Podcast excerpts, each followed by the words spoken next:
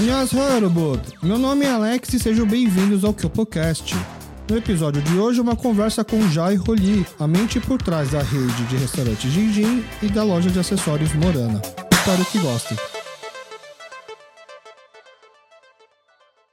Esse podcast é apoiado pelo Tom Ari do KyopoCast. Faça parte do nosso clube de membros, pagando apenas 20 reais por mês, e tenha acesso à nossa newsletter quinzenal, bastidores de nossas gravações, lista antecipada de convidados, podendo mandar perguntas e também anúncios nos nossos classificados Pali Pali, os classificados rápido.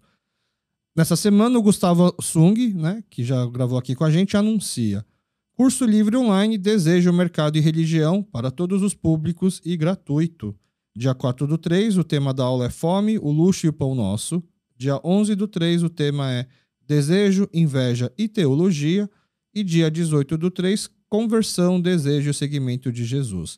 As aulas são às 15h30 pelo Facebook, arroba Capitalismo como Religião, ministrada pelo professor Jung Mosung, que já gravou aqui com a gente também um episódio bem legal sobre teologia e a história da imigração coreana aqui no Brasil.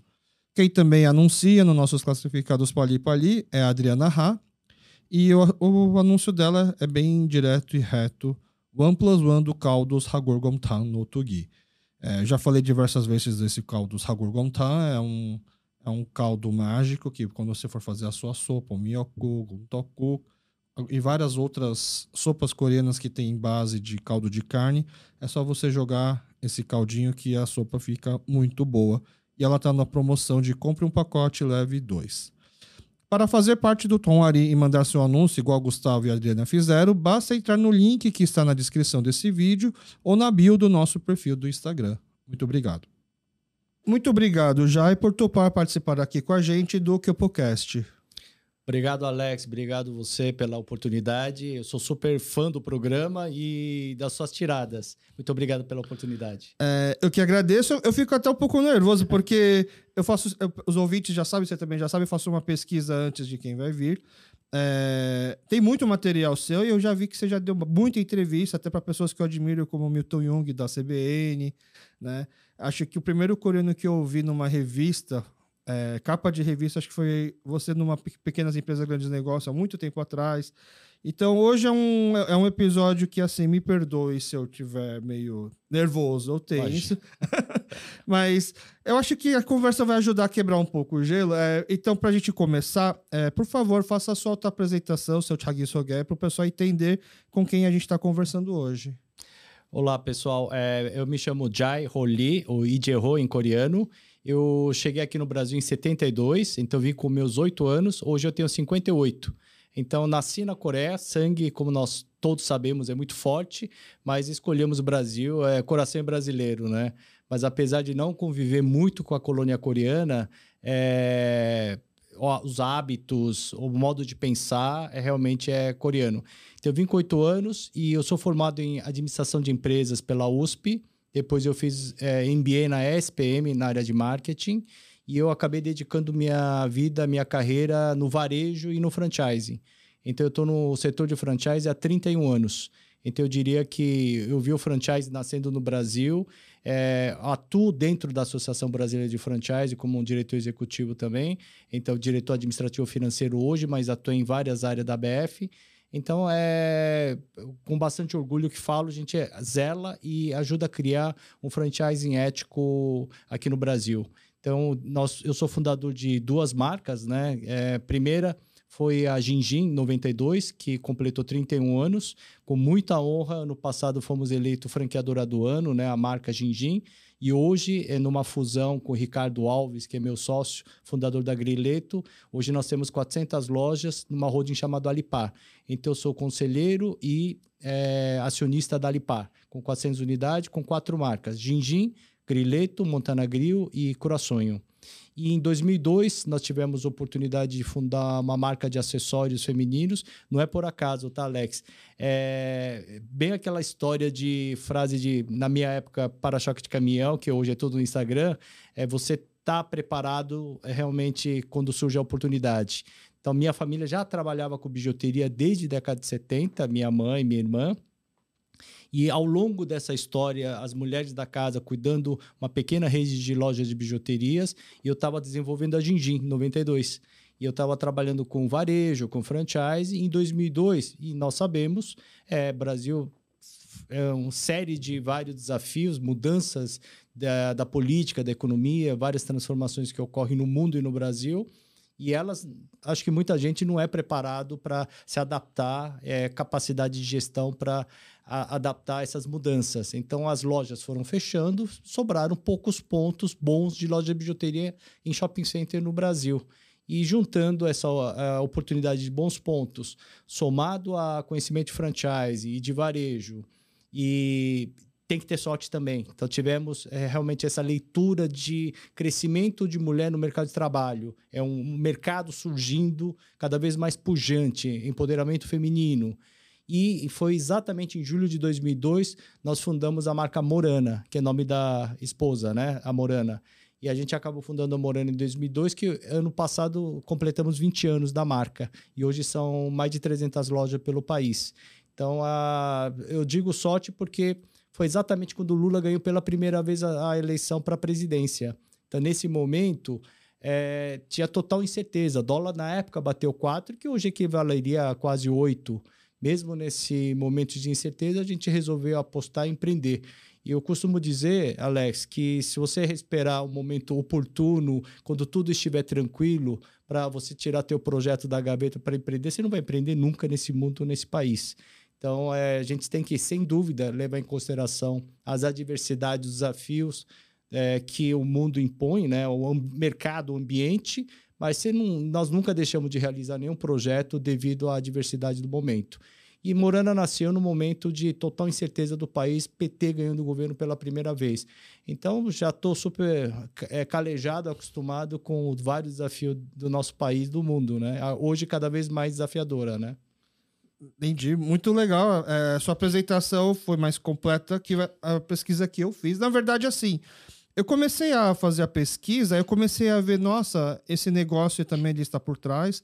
Nossa, eu já vi falar disso, eles também estão juntos. E aí começou a eu tive uma sensação de, de quando eu entrevistei o medalhista paralímpico Jun, se eu fosse for, se eu fosse citar todas as medalhas, a apresentação seria muito grande. Se eu fosse citar todos os business que você já, já esteve envolvido, também ficaria muito grande a lista. É, mas aí eu resolvi resumir tudo. Boa parte do que eu marquei aqui você já falou, mas eu vou ler, porque já vi que tem uma correção aqui no finalzinho, e a gente começa até pela correção. Vamos lá. Jair Roli nasceu na Coreia e chegou no Brasil em 72, aos 8 anos de idade. Em 1989, quando era estudante de administração de empresa pela FEA USP, Jair tem seu primeiro contato com franchising, um sistema ainda escasso no Brasil.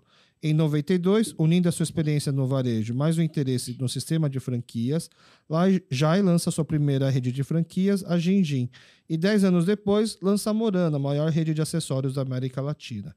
Esses mais de 30 anos de experiências com varejo e franchising fizeram com que Jai fosse bastante atuante na Associação Brasileira de Franchising, ocupando o cargo de diretor de marketing. Eu botei assim, ocupando hoje o cargo de diretor de marketing da associação. Também ocupei. É, mas já ocupou, porque acho que foi em 2019 isso, né? Sim, deve ser. E agora você já está com outros cargos dentro é, da associação. A gente vai rodando. É, hoje eu estou administrativo financeiro. Mas isso é uma opção sua? Ou é sistema da própria associação isso?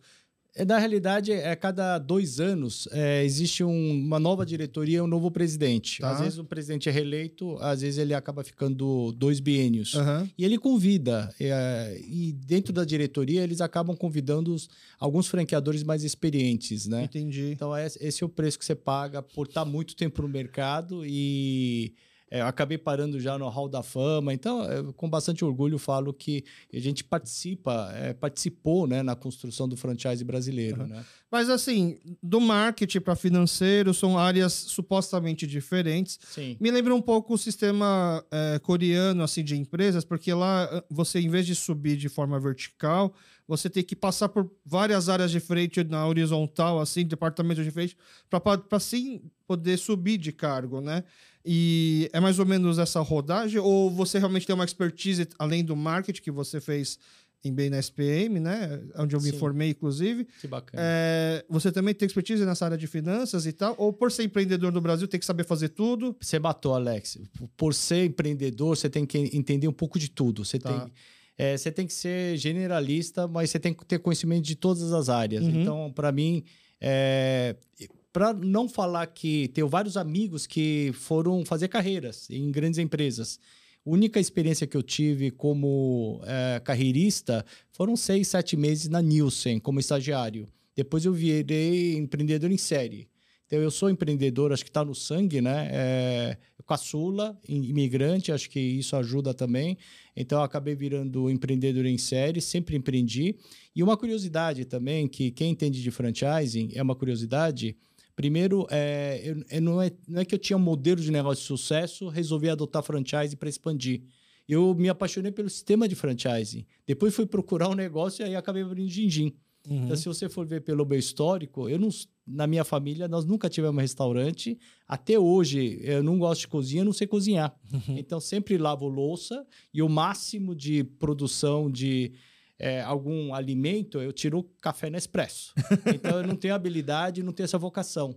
Mas eu tenho uma visão mais transversal, mais sistêmico do negócio. Então, eu acabei me formando, me tornando empreendedor. Aí você acaba virando especialista em todas as áreas, né? Então, na ABF, especificamente, acabei atuando como presidente da comissão de ética, onde a gente julga a, a, a, Conflitos. conflitos, algumas reclamações de algum franqueado em relação ao franqueador, algum associado reclamando do outro associado, onde tudo acontece. Então, fui presidente da comissão de ética, fui diretor de marketing, passei por diretor internacional também, é, porque a BF tem uma força muito grande internacional também. E agora estou no administrativo financeiro. O a Associação Brasileira de Franchise, dá pra gente falar que ela é uma associação do franqueado, do franqueador, ou dá pra ter, dá para ser romântico e falar que é dos dois? É do ecossistema, de Tá. todos os stakeholders do ecossistema, mas predominantemente são maior, maior parte dos, é, dos associados são franqueadores. Tá. Hoje nós temos quase 1.700 associados. Teria a possibilidade de um franqueado virar presidente? Como o estatuto foi feito é, pelos franqueadores, é uma pergunta importante. Aham. É, é, franqueado é a parte mais importante Sim. da, da cadeia do sistema, mas pelo estatuto, não. Hoje Tá. é o franqueador. Mas existe uma associação brasileira do franqueado?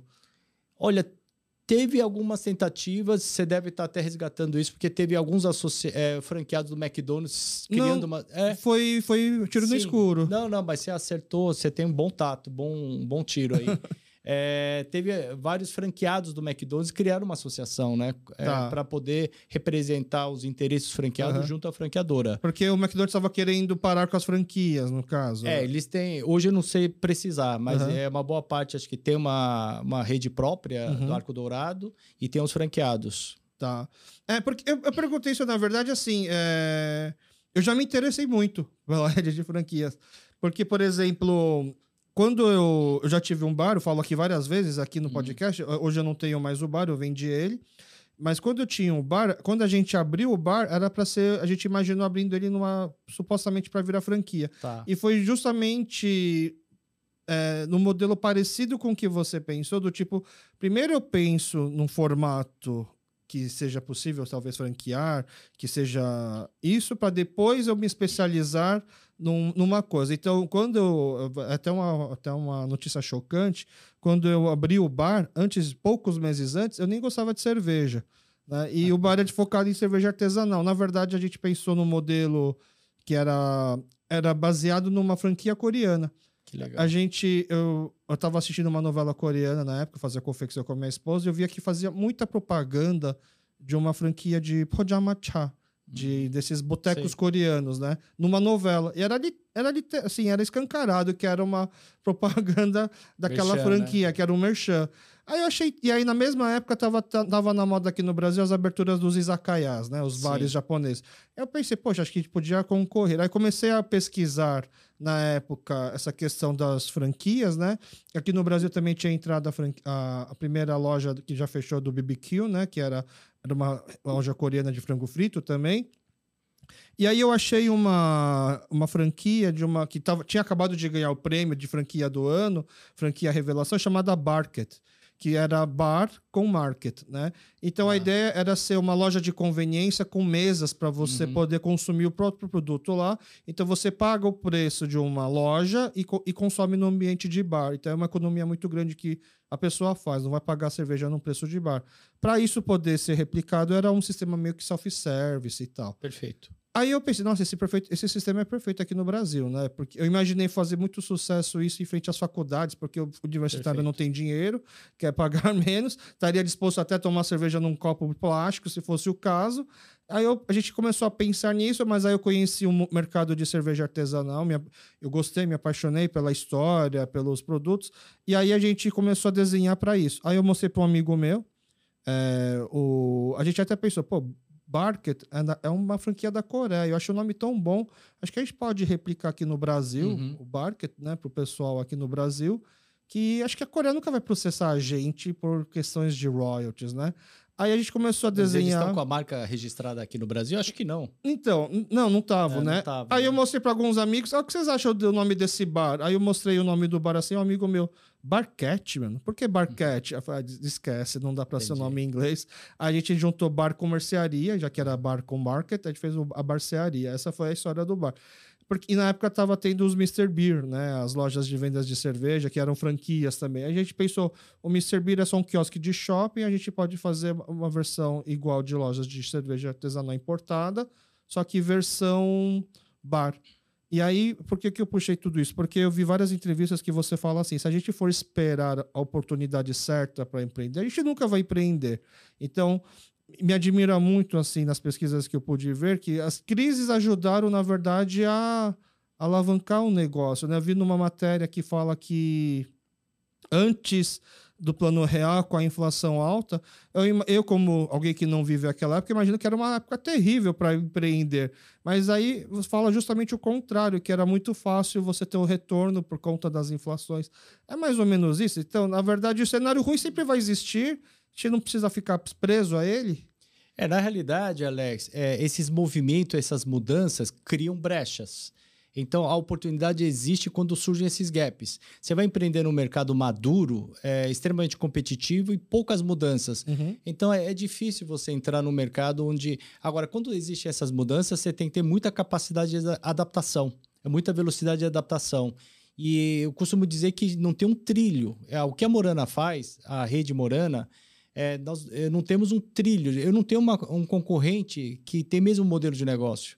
Se você pega uma Riachuelo, ele, ele olha é, CA ou olha Zara, eles têm algumas referências o que os principais players, concorrente direto, fazem. E eu não tenho ninguém.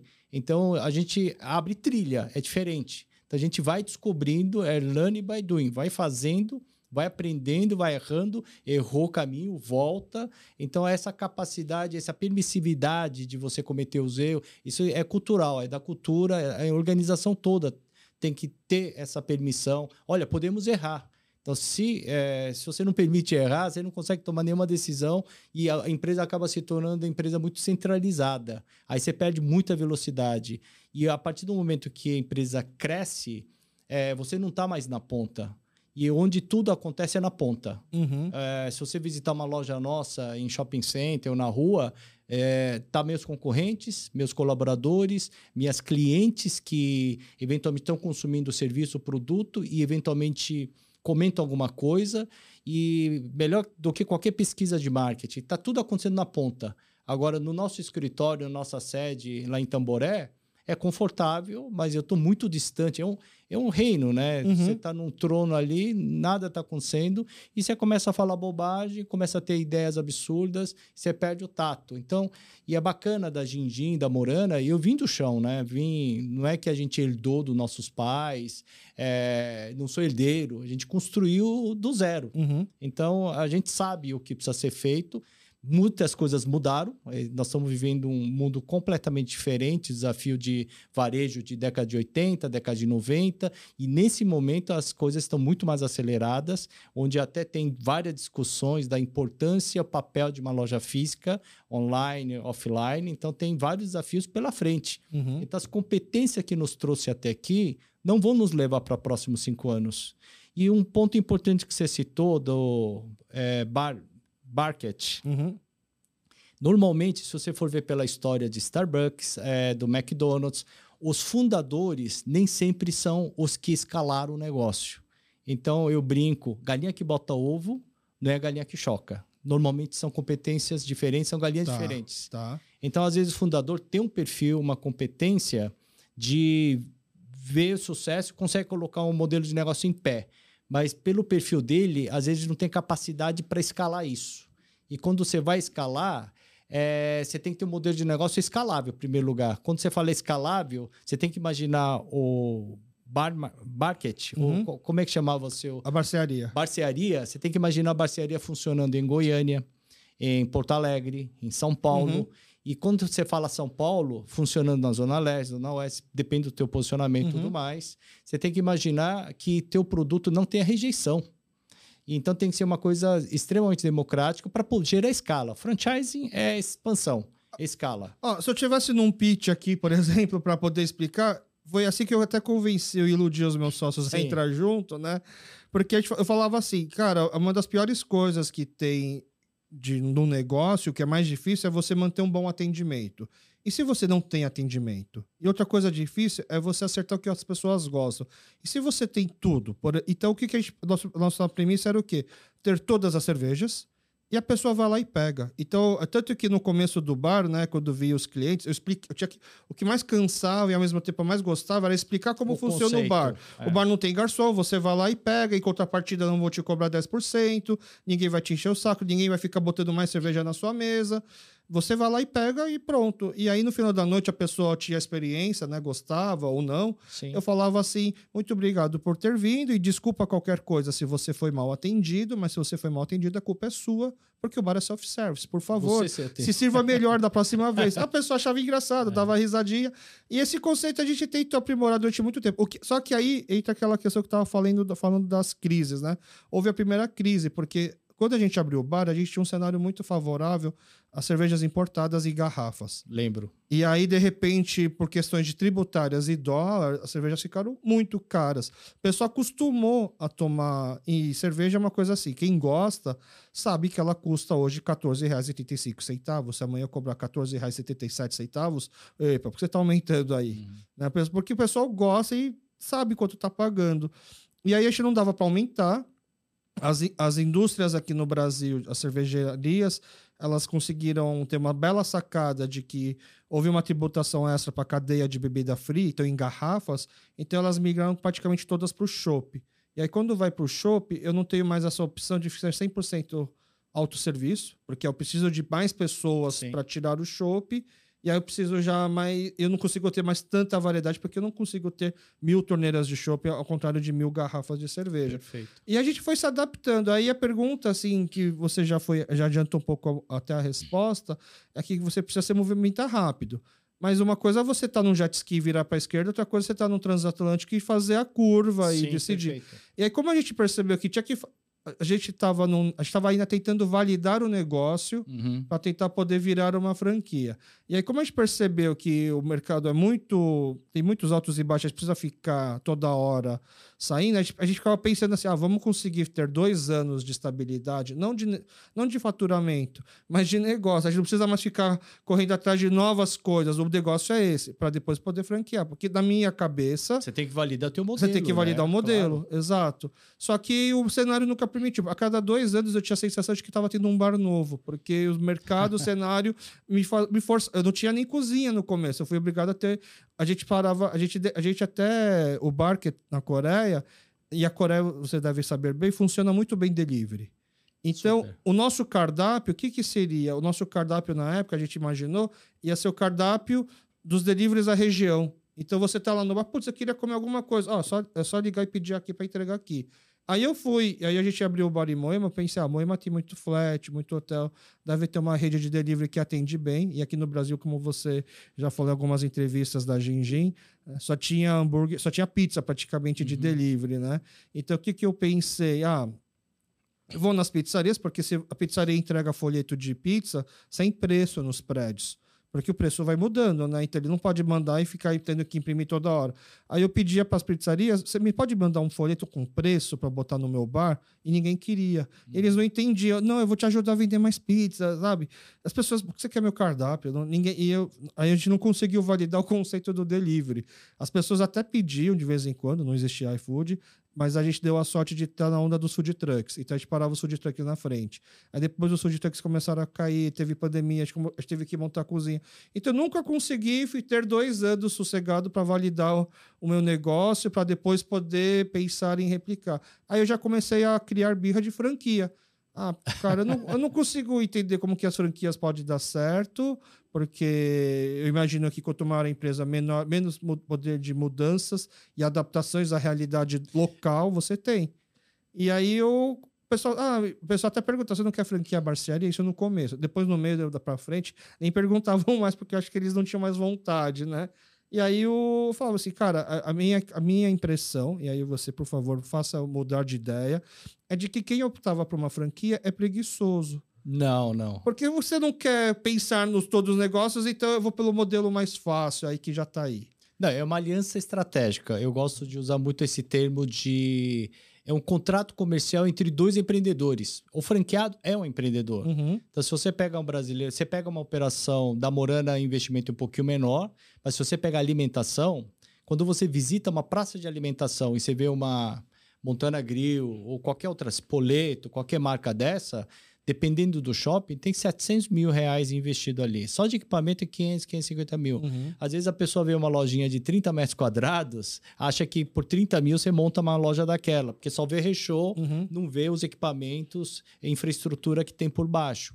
Então, investimento mais o ponto comercial, etc., são 700 mil reais. Então, um brasileiro que desembolsa 700 mil reais, que nós não temos crédito para pequeno empresário, uhum. então o cara tem que juntar esse dinheiro ou pegar o dinheiro com a família e ou vender os bens. Então, é, é um dinheiro da vida dele. Uhum. Então, o brasileiro que juntou, nesse momento, começa a listar os amigos que têm 700 mil na conta parado. Você tem pouquíssimos amigos com esse, esse capital parado. Uhum. Então, não é um dinheiro fácil de acumular. Então, o brasileiro que monta uma franquia com 700 mil, ele é bem sucedido no que ele faz. Sim. Só que ele pode ser um médico, pode ser um ex-executivo, uhum. mas ele é um cara bem sucedido. Agora, é só que ele não entende de comida, ou não entende de moda, ou não entende de shopping. Aí que entra a preguiça. Aí, em vez de ele pesquisar, ele é resolve é comprar uma fórmula pronta. Não, Alex, é, a diferença é quando você faz, fala de parceria estratégica, é o modelo de ganha-ganha qualquer relação só funciona se os dois perdem ou os dois ganham. Tá. Imagina você ter sócio desse programa, se você ganha, ele perde, cria é, insatisfação, cria conflito. Uhum. Agora, os dois ganham, os dois perdem. Quando os dois estão tá perdendo, maravilhoso, está tudo certo. Nós, nós todos estamos perdendo. Então, essa parceria entre franqueado e franqueador é uma aliança estratégica onde cada um tem suas obrigações e direitos. Tá. Então, você queima etapas. E se você for ver estatística, você montar uma coisa independente, o risco é muito maior. Você vai ter que fazer muito mais coisas. Eu tenho franqueados extremamente preparados, capazes, mais do que eu. Só que ele não entende bijuteria.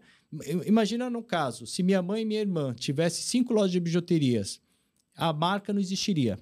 Tá. Com cinco lojas, uhum. você não contrata uma celebridade, você não consegue fazer nenhuma ação, você não consegue mandar rodar centenas de milhões de sacolas, uhum. você não tem negócio, você não vai para a Ásia. Então você não consegue fazer N coisa. Não é questão de não saber o que precisa ser feito. Não consegue pelo tamanho. Entendi. Então, o fato de você ter escala, você tem maior notoriedade. Então, imagina se você abre um Alex Cosmético, do lado abre Boticário. Abriu ontem, ele vai vender 10 vezes mais do que você. Só pela notoriedade da marca, uhum. reconhecimento da marca. E enquanto você está vendendo aqui, o pessoal do Boticário ou qualquer outra rede, eles estão pesquisando o que colocar na próxima coleção.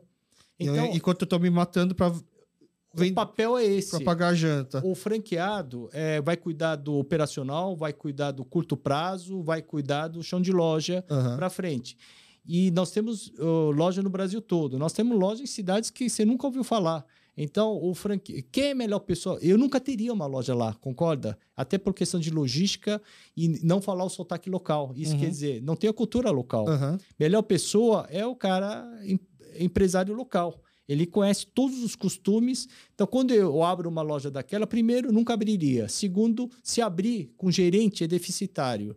Agora, com o empreendedor, ele está colocando dele na reta, aquela história da galinha e do porco. Aham. Ele está cortando da própria carne. Esse aí, ele consegue faturar muito mais do que uma operação com gerente. Então, é outro desempenho. Então, modelo de franquia é uma aliança que os dois têm que ganhar. Franquia boa. Como franquia, como qualquer setor, né? Uhum. Você tem, tem que separar o joio do trigo. Uhum. Então, isso acho que é um ponto importante para os coreanos empreenderem. Não é uma coisa de, ah, ele é preguiçoso, ele não é empreendedor. Muito pelo contrário. É mais inteligente você se associar com alguém que já tem uma escala. Se você Entendi. for abrir uma academia, se você abrir um Smart Fit, é muito mais sucesso porque ele passou por uma curva de aprendizagem. Tá. Então, na realidade, o franqueador eh, faz várias decisões, toma várias medidas, tem um pacote de acertos e pacote de erros. Uhum. Você compra pacote de acertos. O que errou, deixa com o franqueador. A franquia não tira, acaba tirando, por exemplo, o, o, o tato e ou não acaba engessando esse tato da, da ponta final do empreendedor, por exemplo? Ou, ou isso também depende de modelo de franquia, né? Por exemplo, uma academia, uma Smart Fit. Hoje eu entendo que as pessoas já têm muito mais acesso a como fazer exercício, a como malhar, então eu só preciso dos aparelhos e alguém que vai me corrigir caso eu faça alguma coisa errada. Mas acho que antigamente o, professor que está lá fazia um- era um grande Sim. diferencial de uma academia. Isso você não tem como padronizar, né? Você não tem como então, saber. essas ameaças, essas mudanças de comportamento, isso é detectado é, muito, quando, muito mais antecedência pela franqueadora. Tá. Porque no fim do dia, eu tenho centenas de lojas espalhadas pelo Brasil. É é como se fosse aquela boia que me antecipa se está vindo tsunami. Então, eu consigo antecipar tudo que pode vir a acontecer, surgimento de novo concorrente, novos modelos de negócio que pode afetar meu negócio. Então, você se prepara para aquela adversidade. Então, é, muitas informações, muitas medidas vêm dos franqueados, porque eles estão no mercado. Ah, Então, tá. o franqueado tem um pouco esse papel de trazer as boas práticas, Aham. só que você está operando muito bem, você, olha, não preciso mais de um instrutor, eu vou desenvolver um aplicativo, eu testei, funcionou, consegui melhorar meu resultado em 3% na última linha. Pô, bacana. Então vamos testar isso também, unidade 2, 3, 4, validamos. E isso espalha para a rede toda. Aí você vai falar, puta, eu que inventei isso agora vai para a rede toda? Vai, porque você também recebe essas Uhum. boas práticas, essa melhoria que alguém lá no Nordeste testou e deu certo. Você só vai aplicar. É meu julame. Você vai abrir, só vai implantar. Entendi. Então, é, é- é essa variação. Só voltando àquele ponto que você falou, pô, por que, que meu negócio não avançou? Acho que faltou um pouco de planejamento. Ah, com É, certeza. Não, não, não. Você, já ouviu falar de SWOT análise? Sim, é, os pontos fortes, fracos, Isso. O pessoal acha. oportunidade e ameaça. Isso. É, é- é uma ferramenta tão simples, mas muito poderosa. As Uhum. pessoas é, a- exploram muito mal. Então, quando você fala de oportunidade e ameaça, são fatores externos. Você não controla. Eu não controlo o dólar, Uhum. eu não controlo a guerra da Ucrânia, não controlo o Covid. Então, são potenciais ameaças que acontecem que podem impactar meu negócio e estou inserido nela. Uhum. Então, eu vou monitorar tudo que pode afetar meu negócio, mas eu não controlo. E tem as oportunidades. Que tudo que. As grandes tendências que está acontecendo, é, mulher ganhando cada vez mais em relação aos homens, diminuindo a diferença, não é que ganha mais, Uhum. né? Diminuindo a diferença em relação aos homens, é, população, é, mercado prateada, população vivendo mais, não é mais nicho, agora vira mercado. Uhum. Ah, esse pessoal precisa de mais cuidado de saúde, precisa, de repente, é, algo- organizar uma viagem para a terceira idade, atividade física. Começa a surgir um novo mercado. Então, oportunidades que você começa a listar. Aí são fatores externos. Aí você tem fatores internos que dependem só de você, do teu esforço, teu desenvolvimento. Que é pontos fortes, fortaleza. Cara, eu sou bom em quê? Sou bom nisso, nisso, nisso. Eu sou ruim no quê? Aí, se você começa a cruzar, cara, tem essa ameaça. Se acontecer, eu não estou preparado para ela. Então, você começa a se desenvolver. Então, eu estou aqui no estúdio, vamos supor que seja completamente fechado. De repente, pode cair 5 graus.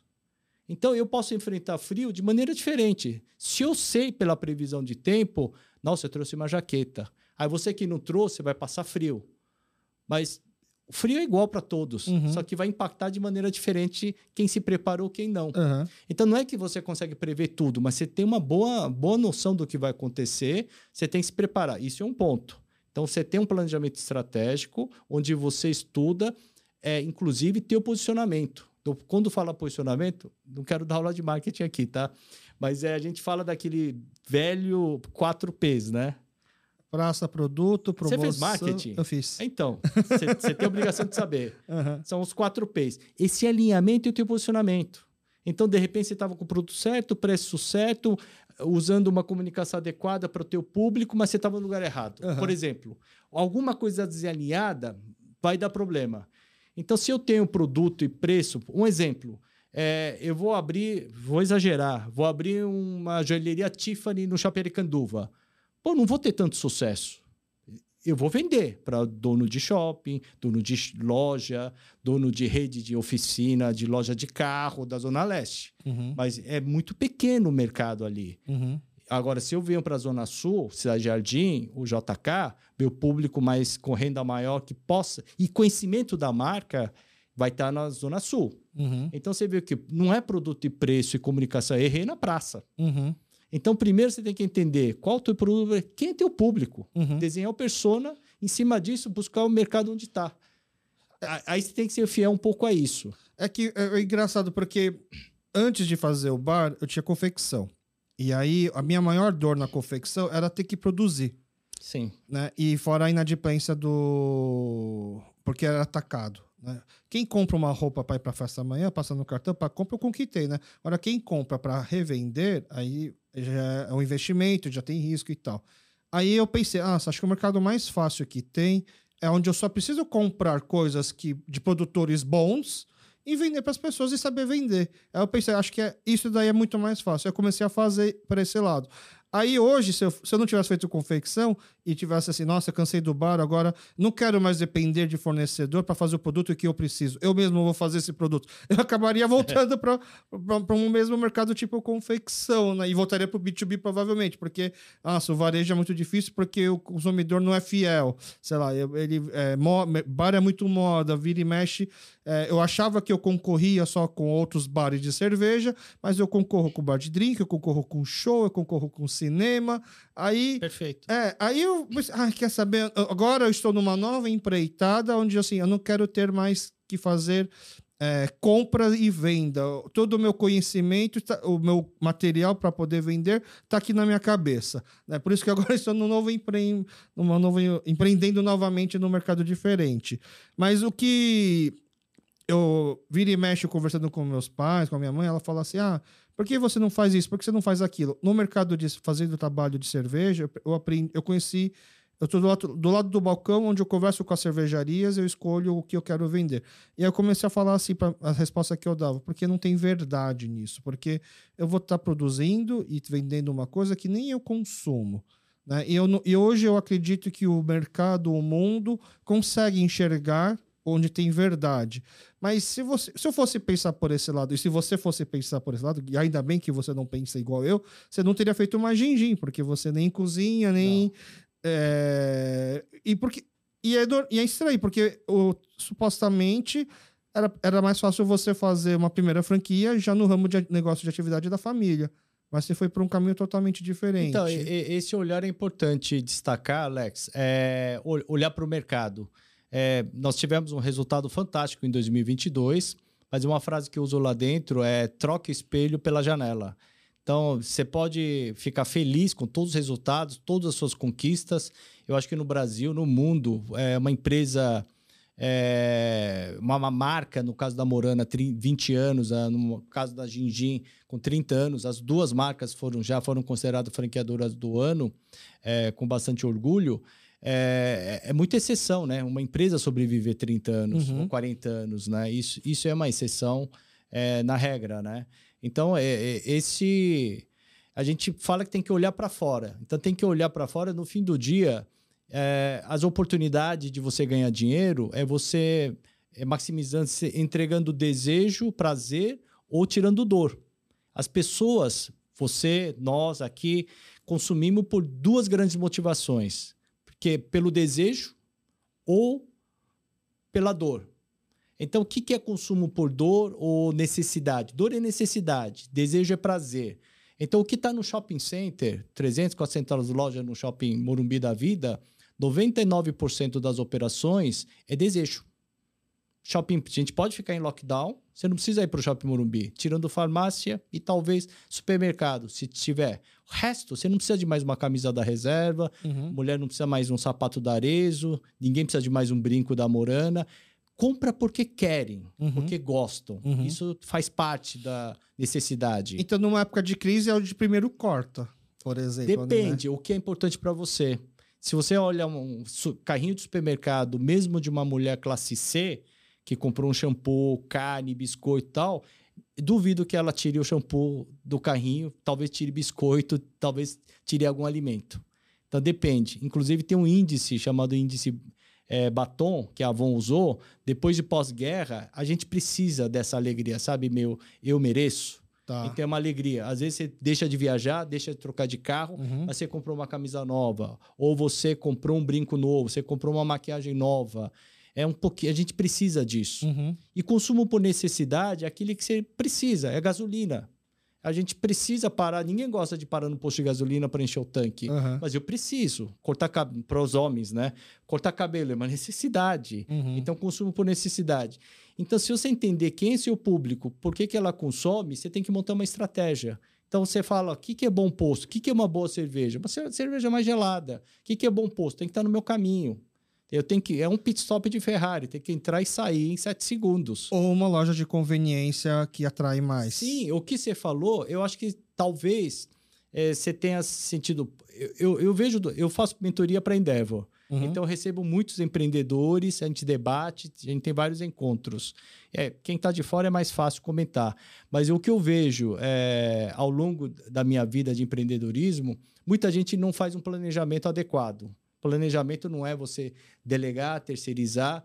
E a gente tem uma frase de biscoito chinês, né? Você tem 10 horas para derrubar uma árvore, é 9 horas afiando o machado. Não é 10 horas batendo machado na árvore. Uhum. Então tem que ter um trabalho de planejamento. Aí você faz uma pesquisa onde você consegue antever todas as dificuldades e possibilidades. Então você pega a Mirklin que atravessa a África para o Brasil a remo, ele demorou muito mais tempo planejando isso, a execução foi rápida. Então ele já sabia. E se acontecesse alguma coisa, ele de alguma maneira previu, estava preparado. Então não é um aventureiro que bota barco, vou atravessar. Não é que ele deu na telha, falei, ah, hoje vou atravessar o oceano. Não é isso, vou até o Brasil de barco, remando. Então é, é um trabalho de planejamento. Então tem que ter um trabalho de planejamento. Existe muita ciência por trás. Se você visitar a Morana, o pessoal fica surpreso. Nós temos uma planta de 9 mil metros quadrados para vender bijuteria. 4 mil de logística e 4.700 de escritório. Então você fala, "Mas não é uma lojinha de bijuteria com um monte de slat wall, bijuteria pendurada, não é só comprar na 25 e pendurar? Não é. E essas operações já fecharam, já não existem mais. Então tem muita estatística, muita ciência. Isso eu vejo com meus franqueados. Às vezes tem uma franqueada Zona Sul abrindo uma loja em Shopping Penha, ela quer comprar o que ela usa. Não, quem é público da Penha? Então tem as Ah. adaptações. Entendi. Então tem trabalho de planejamento e o mais importante, execução. É um trabalho de execução. Então, execução tem que ser mu muito bem feito. E se você não tiver muito claro o teu posicionamento, você fica toda hora se adaptando, porque você não sabe qual que é o teu norte. A partir do momento que você é fiel ao seu norte, cara, eu tô atendendo esse público, persona, né? Essa renda, esse comportamento, é, essa característica. Alguns clientes vão reclamar. Vai um a Joshi, eh, nós abrimos um restaurante asiático, Dr. Virgílio. Vai alguém um pouco mais acostumado com restaurante mais fino, reclama de atendimento, reclama de qualidade de peixe, mas não é para você. Uhum. Então tem cliente que não é nosso N- cliente. Não é arrogância achar isso. É porque no começo, quando eu abri o bar, era o bar onde a cerveja era muito mais cara e na frente da. Porque são cervejas importadas, e na frente era um bar que tinha vendia litrão, original, Sim. barato. E o bar vivia cheio. Aí no começo a gente ficava lá olhando outro bar cheio, a gente nosso bar vazio, e aí vinha um cliente lá do outro bar meio já um pouco é, é, embriagado, Aham. vi, vi- que, que bar é esse aqui? E a gente mostrava, nossa, que caro isso aí. Não E é gente- público. É, Não é ponto. meu público. Só que a gente ficou pensando, até quando a gente pode ser arrogante assim e achar que não é meu público? Será que a gente não precisa, ou, provavelmente, eu- eu- eu- acho que o, o grande erro do bar na época foi ter errado no pé da praça. Talvez ele não não deveria ter Talvez. feito. A, a gente pensou, a Boêmia é um bairro de classe mais alta, talvez o pessoal vai estar disposto a pagar. Só que ele, o público de Moema, que mora em Moema, que é um bairro residencial classe alta, não fica em Moema, assim, geralmente sai para outros lugares. E quem vai em Moema curtir os bares de Moema são o pessoal que são de outros bairros Outros bairros mais simples é, estão que- consumindo. que querem ir para um bairro mais legal, né? Mas se você olhar, Alex, é mesmo. Olha que curiosidade. Mesmo uma loja, quando você fala imóvel, ele tá parado. Uhum. Eu tenho um ponto em é, praça de alimentação, shopping X. A loja tá parada. Mas atendo seis públicos, pelo menos seis públicos diferentes. Então, se você pegar a hora do almoço, quem frequenta a praça de alimentação na hora do almoço? São executivos, comerciantes, quem trabalha. O que, que o trabalhador valoriza? Ele não é qualidade, é preço. O que, que segundo atributo que ele valoriza? É Praticidade e velocidade. Velocidade. Ele quer comer rápido e barato. Aham, Agora, essa mesma loja, à noite, atende moradores do bairro. tá. Ele já quer qualidade. E aí você vai se adaptar da noite pro Tem que dia? se adaptar. Isso é varejar. Tá. Isso é varejar. Aí você chega final de semana, não é área de influência primária. Vem gente de outras regiões visitar aquele shopping. E um público mais jovem. Uhum. E o pessoal com grana tá viajando. Então, público mais jovem, às vezes, renda menor. Então, tua vitrine tem que jogar o jogo. Então, você nunca tá pisando no mesmo rio duas, três vezes. Então, o tempo todo você tem que mudar. Isso não é fugir do seu norte, não é, Não, não, isso é, é estratégia, fugir da é sua tático, é tá. tático. Então, por exemplo, eu tenho uma morana em João Cachoeira. A hora do almoço, secretárias. Tem uma horinha, comeram rápido, estão namorando alguma biju. É compra de impulso. Uhum. Aí, às vezes, você coloca som um pouco mais alto, com mais batida. Re- Restaurante a gente faz isso. Tá. Restaurante, inconscientemente, som mais alto, com batida, você come no ritmo. Eu preciso girar. Agora, você chega final de semana, ou, ou no caso Itaim, você vai de manhã, só gente de idade. Aí o som já tem que ser mais baixo, que aquilo já incomoda. Mas isso daí, por exemplo, você, você citou o exemplo da pessoa que tem uma loja na Zona Leste, uma loja na Zona Sul e quer, quer vender o mesmo produto e que, na verdade, ela tem que entender que o público é diferente. Isso é é um diferente. estudo dela ou a própria empresa já deveria posicionar, ó, de acordo com nossos estudos, essa região você deveria comprar mais isso Então, do que aquilo. a partir do momento que você entra numa franqueadora séria e madura e vivida, ele já tem essa vivência. Então, é, você pode querer abrir numa cidade de 40 mil habitantes, eu não tenho nenhuma loja nessa cidade de 40 mil habitantes, por isso que a gente permite você abrir. Mas, com certeza, desafio de você abrir uma loja de interior de 40 mil habitantes, desafio que você vinha sofrer ou enfrentar, eu já enfrentei em algum lugar. Uhum. Então, para mim, não vai ser surpresa. Então, a gente já entra com todo esse know-how. E essa consultoria faz Essa parte. consultoria faz parte. E outro ponto, você fala, ah, barcearia, já começou a fechar conta nos primeiros meses. Ah, tô ganhando dinheiro no primeiro ano. Ah, vou franquear. Não. Você testou é, exatamente no ponto. Uhum. É, aí quando você fala, mas se você abrir essa mesma loja, mesmo bar, e na Moca, e se você abrir em Pinheiros, é outro público. Se você for para o Paraíso, é outro mundo. Uhum. Tô falando de São Paulo. Uhum. Agora, se você for para o Rio de Janeiro, é outro mundo. É outro comportamento de consumo. Então, a partir do momento que você tem uma loja de sucesso, ainda não dá para você sair franqueando. Se aparece um franqueado Sorocaba, você não tem know-how para se dividir com ele. Você tem sucesso em uma loja em Moema. Uhum. Agora, a partir do momento que você tem 10 lojas testadas, aí você já começa a concluir ah, isso dá certo e isso dá errado. Então, você tira esse pacote de erros, você gastou um tulhão de caminhão de dinheiro, o franqueado leva esse pacote de acertos, onde ele compra seu know-how. Ele vai replicar isso em Sorocaba, só que ele vai estar abrindo e fechando o restaurante. Uhum. Aí você tem que escolher um franqueado, um parceiro bacana, né? Porque, assim, o... para mim não fazia sentido é, franquia de cerveja artesanal ou de cervejas importadas, cervejas especiais, quando a gente abriu. Depois de abrir, que a gente viu que não fazia mais sentido, porque por, uma questão que, que nem você comentou, de que cada público vai, vai ter um produto que consome mais é, coisas diferentes. Então, em um bairro vai consumir cerveja preta, outro bairro vai consumir cerveja de trigo. E eu não sou produtor, e aí eu penso resolver isso dando autonomia para os bares comprarem diretamente com os fornecedores o que eles acham que funciona melhor lá.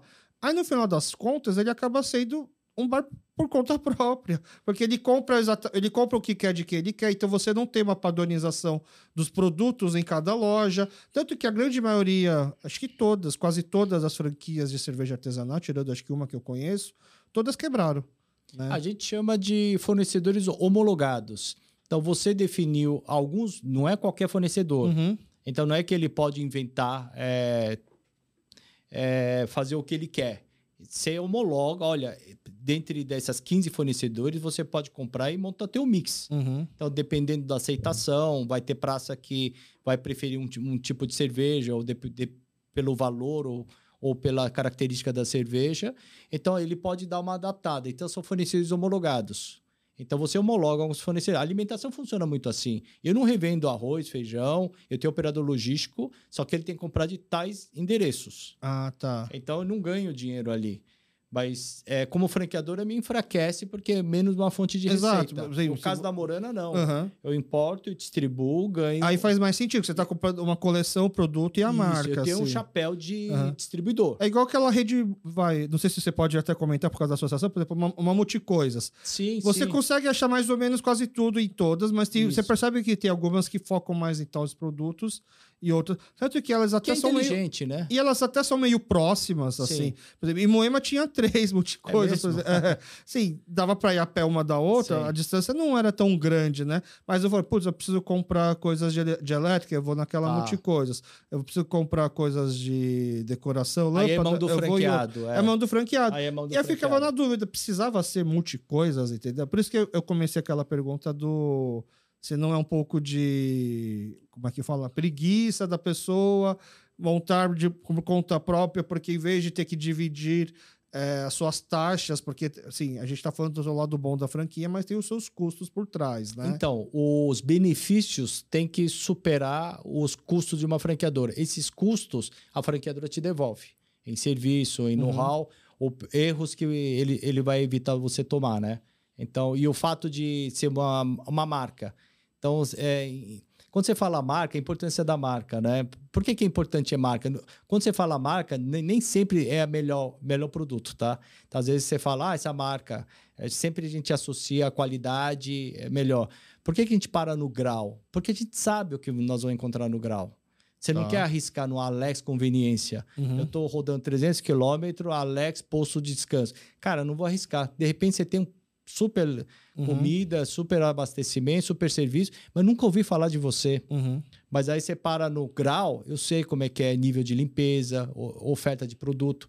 O ser humano é questão de é, sobrevivência da espécie. A gente procura, ah, aquele fruto eu já comi, não morri, então vai, vai naquele fruto de novo. Uhum. Então, quando você fala marca, existe essa fidelização por questão de segurança, de sobrevivência. Então, por isso que a marca sempre vai atrair mais clientes. Então, o fato de você ter uma bandeira, você tem é, atração de mais clientes e o fato de a franqueadora ser uma rede 300, 100, 200 lojas e o franqueador está pensando na estratégia, buscar soluções, é, a gente contrata, negocia soluções o tempo todo. Que o franqueador está preocupado com o longo prazo e na estratégia Uhum. e na construção da reputação da marca. O franqueado está preocupado em payback, re- recuperar, recuperar meu investimento e cuidar da, da minha micro-região onde eu atuo, né? Então, cada um tem suas, suas obrigações. Um- Uma vez eu vi alguém comentando de, de, um franquea, de um franqueador falando que quando ele vai escolher se a pessoa vai poder comprar a sua franquia ou não, eles dão prioridade para pessoas que não vão depender 100% da franquia. Porque eles enxergavam que alguém que depende 100% da franquia quer retorno altos e muito rápido, mas se a pessoa compra uma franquia pensando que assim, eu vou investir 100 e vou receber 3 em troca ao longo prazo, isso é sustentável, é melhor do que eu pegar esse dinheiro e fazer qualquer outro tipo de aplicação. Esse, esse é o perfil que eu gosto. Isso, dá pra, isso também varia de acordo com empresas? Ou é uma Varia. tendência maior? geral dos, de quem trabalha com isso? Não, varia, não tem uma receita de bolo, acho que cada caso é um caso. No nosso caso, por exemplo, é... eu tenho. Existe franqueados, a gente não pega franqueados que ainda vai tomar crédito para terminar de fazer investimento na operação, porque as taxas aqui são proibitivas ainda. O Selic 3,75 é 2 ponto alguma coisa ao mês é impossível. Uhum. Então, na realidade, é, a gente só aprova aqueles franqueados que já têm capital próprio. E aquele dinheiro, é, ele vai conseguir sobreviver. Então, existe uma entrevista, aprovação é mútua. Então, na verdade, eu aprovo, mas ele também está aprovando o teu Uhum. modelo de negócio e está concorrendo com outros franqueadores. Então, a aprovação é de via de mão dupla. E eu preciso entender também custo de oportunidade de capital. Então, o franqueado, franqueado é, às vezes ele vai investir 500, 400 mil reais, por exemplo. Se retornar 2 a 3%, é um excelente negócio. 2 a Uhum. 3% de rentabilidade, excelente negócio. Então, na ótica do investidor, é custo de oportunidade de capital. 400 mil está debaixo do colchão, está em dólar, está em renda fixa, está em algum lugar. Então, ele vai mudar de posição, com risco calculado, trabalhando, vai ganhar 2 a 3%. É um excelente negócio, com risco calculado. Agora, você fala 2 a 3%, nós estamos falando de 8 mil a 12 mil. Aí algum ouvinte vai falar, cara, eu não sobrevivo com 10 mil reais ou 12 mil reais. Aí é outro problema. Uhum. Não tem nada a ver com o retorno de investimento. Entendi. Às vezes o cara tem um padrão de vida de 50 mil, ele quer que investindo 400 sobre 50 mil. Não existe isso. Não existe isso. Uhum. Então o pessoal quer que sobre a renda dele. Então essa conscientização, educação financeira a gente tem que dar. Porque Antes da pessoa em- pegar a ingressar. franquia. Uhum. Então, é, cada caso é um caso. Aí, se é, um- é uma renda complementar, ok. Não, já, eu já tenho um negócio, eu sou assalariado, sou executivo, ganho 40 pau. Esse aqui é para minha mulher. Se vier 10, 8, 10, 12, 15, puta, para mim atende. Combinado, combinado não sai caro. Então, a frustração vem desse gap, da expectativa e realidade. Uhum. Ele sempre está com uma expectativa alta. Se você não entregar uma realidade, ele vai ficar com a expectativa, a realidade é aqui embaixo. Ele vai falar: Nossa, eu achei que ia sobrar 50, sobrou 30. Ele fica chateado e fica puto Uhum. e vai falar mal da rede. Uhum. E tá dando prejuízo ainda. Mas se é igual casamento, se tivesse se conhecido bem antes, não Sim. chegaria nisso aí. Então, esse alinhamento é super importante. Agora, nessa reunião, você fala de todas as possibilidades, explica que o retorno está atrelado ao CAPEX, investimento e tal. Ah, a gente estava com a expectativa de sobrar 8 a 10 no primeiro ano, sobrou 15. Aí ele fica feliz. Com mesmo os 15, Uhum. porque a referência é outra. Então, por exemplo, se eu viro, de repente, minha marca vira uma franquia, eu vou ter duas preocupações principais. Uma é continuar o negócio, então fazer pesquisa de tendência, fazer pesquisa de não sei o quê, de comportamento, de franqueador? produto. É, se eu sou franqueador, Tá, né? Eu, eu tenho que continuar validando esse negócio eu tenho todo que dia. eu tenho que ter também um departamento para continuar conseguindo novas franquias Sim, departamento de expansão. é, de expansão, né? Sim. E são. E. São, seria 50%, 50% cada de atenção que você demanda? Não, Uma marca- expansão. Agora, agora eu vou falar como franqueador um pouco mais é, velho, né?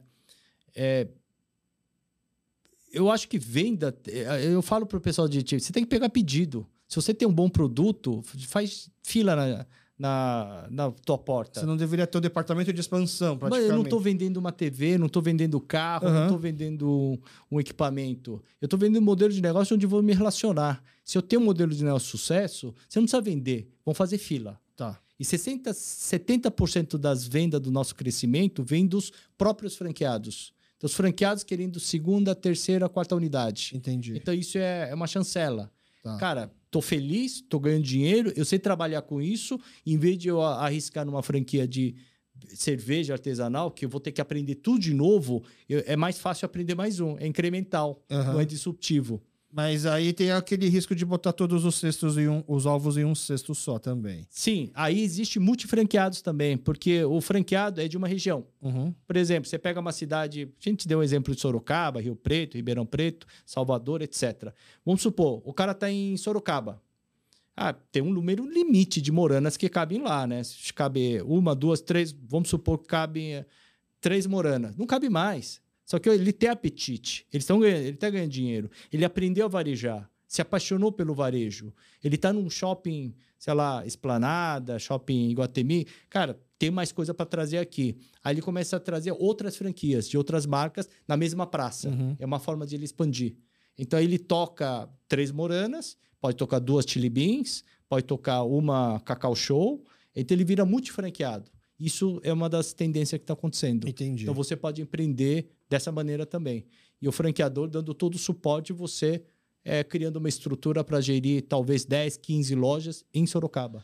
Qu- Quando você abriu a Gingin, quais eram as outras opções, o seu plano B e C, se não fosse a Gingin? Porque para mim é muito curioso o, o seu perfil ter apostado em comida chinesa. Então, não sei se você viu uma das entrevistas, quando você fala de. Como, como eu vim do sistema de franchise, Uhum. aí você fica imaginando, pô, o que, que tem mercado? Tem uma diferença entre nicho e mercado. Uhum. Então você vai atender comida natural, vegana, é nicho, Uhum. não tem mercado. Se eu abrir um negócio desse em shopping, além, apesar de eu acreditar, não tem gente suficiente. Mas comida chinesa na época era mercado? Chinesa era mercado, japonesa era nicho. Ah, Então, década de. É... 90. Que ano você nasceu? 83. 83, essa era muito criança. Mas na década de 70, nós tínhamos o hábito de comer em casarões de restaurantes chineses. E depois tinha algumas redes começando, que era Mr. Show, Gengis Khan, que era do Gengis Khan. Tinha rede de comida chinesa. Tá. Mas eram... Voltada para o público não asiático, assim? Ou... Sim. Então, eu, quando é, a gente chegou aqui no Brasil, década de 70, 80, minha família, todo sábado e domingo, em vez de ir numa churrascaria, etc., a gente ia no restaurante chinês. Ah, Aquelas Taizan, acho que existe ainda, né? aham, Talvez acho que ainda existe. Ainda existe. É dessa época. Você vai no Taizan, esses restaurantes. Então, mas ele era voltado para os chineses, para o pessoal que frequenta a liberdade, não? Não, tinha. O É. brasileiro também comia. Então, Já estava tendo uma e, procura. na realidade, você não, você não tem que inventar nada. Esse os- não- tudo já foi, de uma certa maneira, Aham. inventada. Então, você olha o que funciona. Na época, quando eu comecei com Gingin, não é que inventei a Gingin, já existia nos Estados Tá. Unidos, no Brasil, já tinha algumas redes. Essas redes que já existiam no Brasil, hoje não existem. Aí eu falei, por que, que não existe e eu consegui sobreviver e crescer? Por que, que várias redes de bijuterias, que na época da minha mãe tinha várias redes, hoje não existe mais, nós crescemos com mais de 300 lojas, nós temos operações nos Estados Unidos e em Guatemala. É muito, muita execução. É, na verdade, como você faz, não é o quê, é como. Tá. Então tem que focar muito no processo. Aí quando você fala processo, é o destaque de boa gestão é processo e pessoas. No fim do dia você tem que ter gente boa para tocar e acreditar e ter humildade para falar que tudo que nós estamos fazendo, tudo que deu certo, não garante nosso sucesso amanhã. A Gengin começou no shopping ou começou delivery? Eu comecei no shopping. Começou já no shopping. Eu comecei no Center Norte. é, Então, o processo foi: eu vou abrir um produto que não tem rejeição, aí você começa com pizza, hambúrguer, comida chinesa e italiana. Eu cheguei a ter uma rede de comida italiana chamada Piatini. Uhum. É tipo espoleto. Tá. Só que a gente começou a entrar no papel, é, era- era maravilhoso, né? Eu vou entrar numa praça de alimentação em Ribeirão Preto, eu abro uma Gingin, abro uma Piatini, já que vou para Ribeirão, visito duas unidades, já que tem um gerente, divido em duas unidades, ia ter uma sinergia fantástica. Mas a Gingin vendia muito mais do que Piatini. Falei, cara, Piatini era grão duro, grão, é, é- é massa italiana. Pô, era maravilhoso. Tinha risoto. E para Ribeirão Preto, vai imaginar que comida italiana vai, é, é, já faz parte do dia a dia, vai ser mais fácil de vender. Então, você quer ver uma coisa interessante que você tem que estar atento a- ao mercado, às transformações? Nessa época, Alex, o shopping center, praça de alimentação, era lazer. Hoje é necessidade. Então, quando você fala lazer, quando você está em momento de lazer, você e tua mulher procuram o quê? Viver novas experiências. Entendi. Experiência que você não tem em casa. Uhum. Então, eles queriam comer. O que você não reproduz com qualidade em casa? Pizza, hambúrguer e comida chinesa. Tá. O resto você faz. Verdade. E quando eu fiz a pesquisa, eu vendia risoto e massa. O pessoal respondeu: Puta, isso eu como em casa. Uhum. Eu não sei se é melhor ou pior, isso eu como em casa. Minha mãe faz essa massa, Aham. essa lasanha, esse Entendi. risoto. Agora, comida japonesa, yakisoba não, não dá para fazer em casa com qualidade. Hambúrguer não dá para fazer com qualidade. Então, era lazer. Agora, eu sou sócio da Grileta Montana Grill, que é comida trivial, que você come em casa Aham. hoje funciona bem. Porque o praça de alimentação, que antigamente era motivação, era lazer para você ir passear e consumir, Aham. hoje virou necessidade. Aí virou refeitório. Tá. Então você vai numa praça para ganhar o quê? Tempo e, velocidade. Você Aham. comer rápido e ir embora. para não ficar sem almoço. Uhum. Então você quer comer o que no dia a dia? Arroz, feijão. É, é o, é o meu pensamento hoje. Eu vou no shopping. Se eu tenho tempo para comer, eu não vou para praça. Eu vou para os restaurantes que tem dentro do shopping, por Sim. exemplo. E se eu tô. Vamos comer uma pedida, preciso comprar um negócio, é praça de alimentação. Para se alimentação, pit Tá. stop. De restaurante chinês na praça de alimentação foi nos primeiros, então. Foi. Era, Foi- era a- maior. É curioso, né? É, a League League começou em 91. O China Box, do nosso amigo Robson Shiba, começou em 92. E eu comecei em 92. Então você vê que comida chinesa era uma tendência. O filho do Liu era cliente do meu bar. Eu conheci Ah, é? o Liu do Liga Liga. é. Eu conheço bem o Thomas. Acho que é Thomas, né? Thomas Liu, né? Acho que é o, pa- é o É, pai, é, do, é o pai do Felipe. Sim, é. sim, Aham. bacana. O... E aí, então dá para falar que hoje o seu grande know-how, porque você tem, você vende desde comida chinesa até acessórios femininos. Então, seu grande know-how hoje é shopping. Não, meu know-how eu, eu acho que é gestão. No fim do dia é gestão. Tá? Se você chegar e falar, Jai, é, vamos espalhar esse programa pelo Brasil, eu acho que eu consigo te ajudar. Fora do shopping também. Fora do shopping, na verdade, olhar, é, não tô viciado. É, vai ter um processo de aprendizagem aí, Tá. né? Quando você fala varejo, shopping, Mas uma área de segurança seria o shopping, então. Um conforto, assim, uma, zo- uma zona de conforto. Aí eu tenho histórias vividas, né? Tá. Tenho cicatriz já. Então é, a gente acompanha, monitora Uhum. todos os dias. Então a gente monitora como é que está indo a evolução.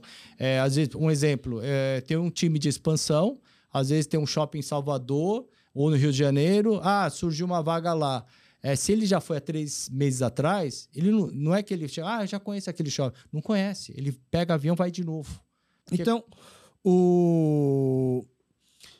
o sho- shopping são realidades diferentes, mas assim, por exemplo, ah, o Ginjin, ele, se ele fazia parte de um outro grupo, aí se juntou com esse grupo que você falou, que tem o Grileto, tem a Montana, e agora o Croissonho, né? Isso. Que tem, que é, que eu, conhe, eu conheci, eu nunca vi Croissonho em shopping, eu vi na rua já. Tem mais na rua. Tem mais na Ele rua, é mais né? forte na rua Aham. e no delivery. Ah, delivery também. delivery é forte Antes da também. pandemia já era forte Já delivery? era. É, em termos percentuais, representa bem. Entendi. É, O Croissonho eu também conheci em Sim. Moema, porque Sim, tinha lá. Tem lá. É.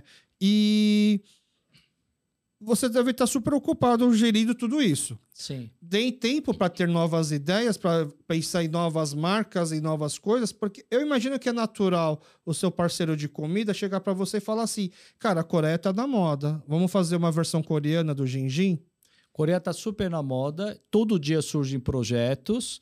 É, eu costumo falar que você consegue é, falar a idade de uma pessoa pelo, pelas histórias ou pelo sonho. Enquanto você tiver teus, seus sonhos, projetos forem maiores que tua história, você é jovem ainda, né? Tá. E toda hora surgem oportunidades. Aham. Agora você tem que ter disciplina e foco. Aí respondendo sua pergunta, ah, então sua agenda é atribulada?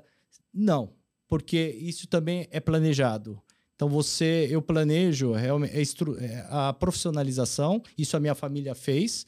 Então hoje tem uma equipe cuidando. O que eu e meu irmão definimos como sócios é dar diretrizes. Tá. Então, na verdade. Delegar. É. E, e isso é um desafio, porque tem que desapegar e tem que ter humildade de falar, cara, já não tenho esse. É igual o jogador de futebol. Se chega a uma idade, você pode participar de futebol de diversas maneiras. O mais inteligente, sair do campo, deixa o Hendrick jogar. Cara, deixa pra molecada correr 90 minutos. Podemos ser técnicos ou até dono do clube.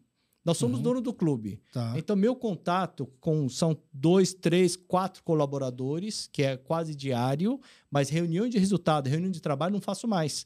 Então, minha agenda livrou muito, o que me permite é, representar a empresa ou contribuir com o setor, é, participar de. ou ajudar até a colônia, até se sobrar um minuto, queria falar um pouco disso. Ajudar a colônia, devolver um pouco para a sociedade e para a nossa colônia. Uhum. Então, me permite essa, essa questão mais política, mais institucional, mais estratégica da, da empresa. Então, hoje, é, como eu falei no início, estou com 58 anos. Você tem que planejar a tua aposentadoria também. Se você dividir tua vida em quatro estações do ano, estou Uhum. no outono. Uhum. Inverno chega. É meio óbvio. Se eu não morrer antes, chega. E se eu viver até o fim da minha vida, ter uma expectativa de vida clara, 80, 90 talvez, se não sofrer nada antes disso, morte natural, Uhum. então, é, dá para desenhar e planejar isso também. Então, você tem que planejar isso. Então a empresa, quando, é uma analogia que eu faço, parece que eu levantei um Boeing de toneladas e eu preciso aterrizar em algum momento. Se não aterrizar com planejamento, o avião cai. Uhum. Porque Acaba a gasolina antes. morre também. a gente e acaba Aham. o negócio. Porque a inteligência, todo o negócio está na nossa cabeça, né? Então essa profissionalização já foi feita. Então, é, pela minha idade, hoje, pelas manhãs, existem exceções, óbvio, né? Então, é, você trabalha tal, mas manhãs eu estou cuidando da saúde. Então, três, quatro vezes da semana. E graças a Deus isso também foi desenhado. O escritório fica em Tamboré, eu moro em Alphaville há 35 anos. No meio do caminho tem um clube chamado ATC. Minha vida é em Alphaville. Eu fico ali tudo no, no raio de 3, 4 quilômetros. Eu saio de casa, em 5, 7 minutos estou no escritório. É 2, 3 minutos. Hoje eu almocei no clube. Uhum. E minha vida roda assim. Então eu construí uma vida com qualidade. Essa questão do planejamento é uma coisa pessoal, né? Porque eu não consigo. Aprendi, Alex. Aprendeu. É, é não Mas é... aprendeu na porrada ou aprendeu porque viu como que é, fascinou e, e botou para sua vida? Entendi da importância, porque as mudanças vêm da conscientização. Então, eu conscientizei que isso era fundamental, aí você vai buscar educação. Uhum. Você- primeiro você tem que, cara, eu preciso, é importante. Aí é um pouco do perfil. Eu, eu fiz administração de empresas, eu sou virginiano. Então, para mim, foi fácil Tá. atender essa necessidade. Então, o fato de planejar é uma visão futura. Ou, se você quiser falar em pessoal, esses são os teus sonhos. Então, eu não sei quem está ouvindo, alguém, um jovem de 30 anos. Pô, que que você, onde você imagina estar daqui a 20, 30 anos? Tem que fazer esse exercício. Então, quando você pega teus sonhos, cara, queria estar morando numa casa maior, queria estar conhecendo mais lugares. Então, se você começa a colocar data nos teus sonhos, se torna objetivo. Aí você cascateia isso e você traz para projeto estratégico para 2023, 24, 25. Então, toda a minha agenda hoje está atrelado a alguma, algum objetivo, algum sonho, a, a- alguma diretriz que nós definimos. Pessoal e trabalho profissional. E, e ainda tá sonhando? Sempre. Isso eu acho que é o que nos alimenta, o que nos tira. É empreendedor, a gente acorda. é, quando você tem paixão, você não precisa de despertador. Então você acorda automaticamente. Você já percebeu isso, né? Quando você tem. é, com os amigos, você tem o que fazer, golfe, tênis, futebol, o prazer que você tem, você não precisa de despertador para acordar.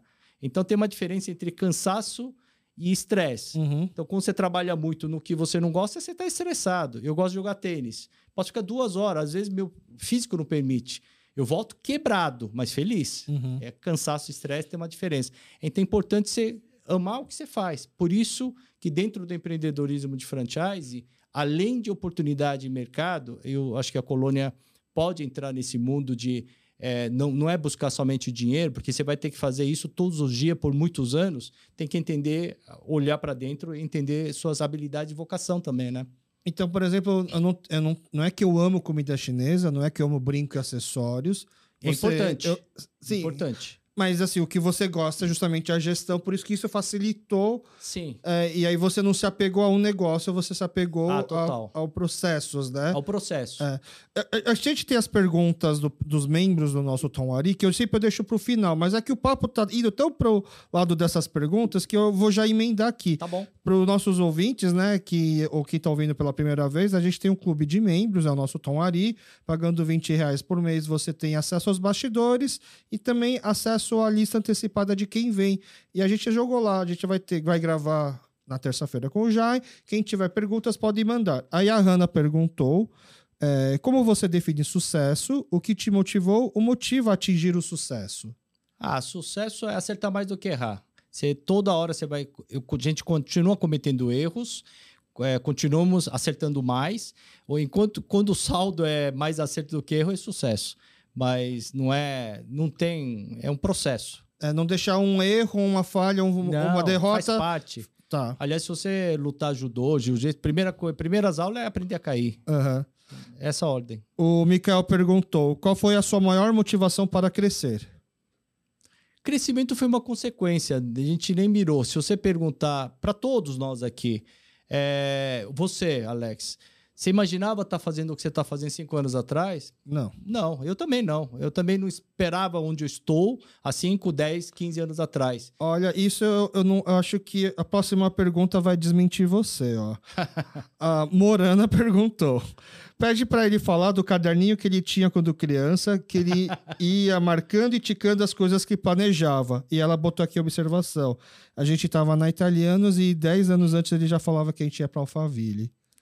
E tudo não, não, aconteceu. Isso é planejamento. Mas aí é um pouco das minhas características. Eu anoto tudo, Alex. Uhum. Anoto tudo, eu administro detalhes. Então, às vezes, parece coisas assim acidentais, não é. é Exatamente, foi planejado. É planejado. Então você já sabe onde você vai estar daqui cinco anos. Não, não, não, sem dúvida. E isso faz parte do planejamento. Se você uhum. não tiver o um norte claro, você não consegue desenhar, e, mas o norte muda, tá? E se você olhar a minha agenda, é tudo a lápis. Que nada é escrito na pedra. Ah. Não, não, existe uma teimosia. Tá. De repente eu podia estar tá morando fora. Entendi. Mas quando eu falo de é, é, morar em Alphaville, eu viajei pra, pela Suíça uma vez, eu vi a sede mundial da Nestlé, numa cidadinha chamada Vivei, pequenininha Falei, cara, os caras tocam uma operação mundial daqui.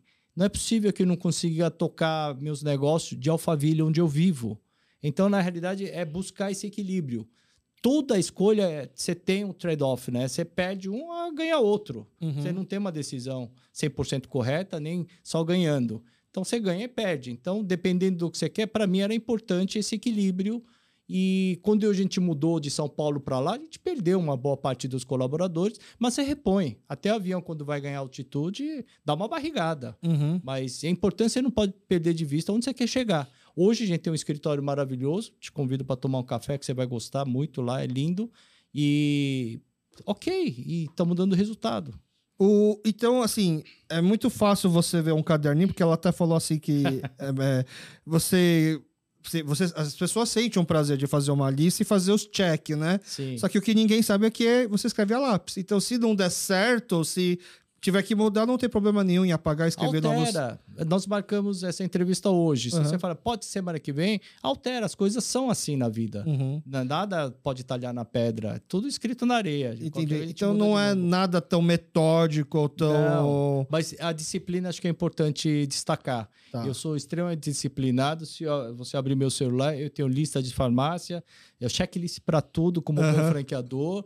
É eu vou para Ilha Bela, então o que eu tenho que levar, então é tudo planejado. Por que, que é planejado? Eu sempre falo que tem dois recursos que é limitado para todos, que é muito caro, que é tempo e dinheiro. Uhum. Então depende como você administra seu recurso tempo, recurso dinheiro, que vai diferenciar você em relação aos outros competidores no mercado.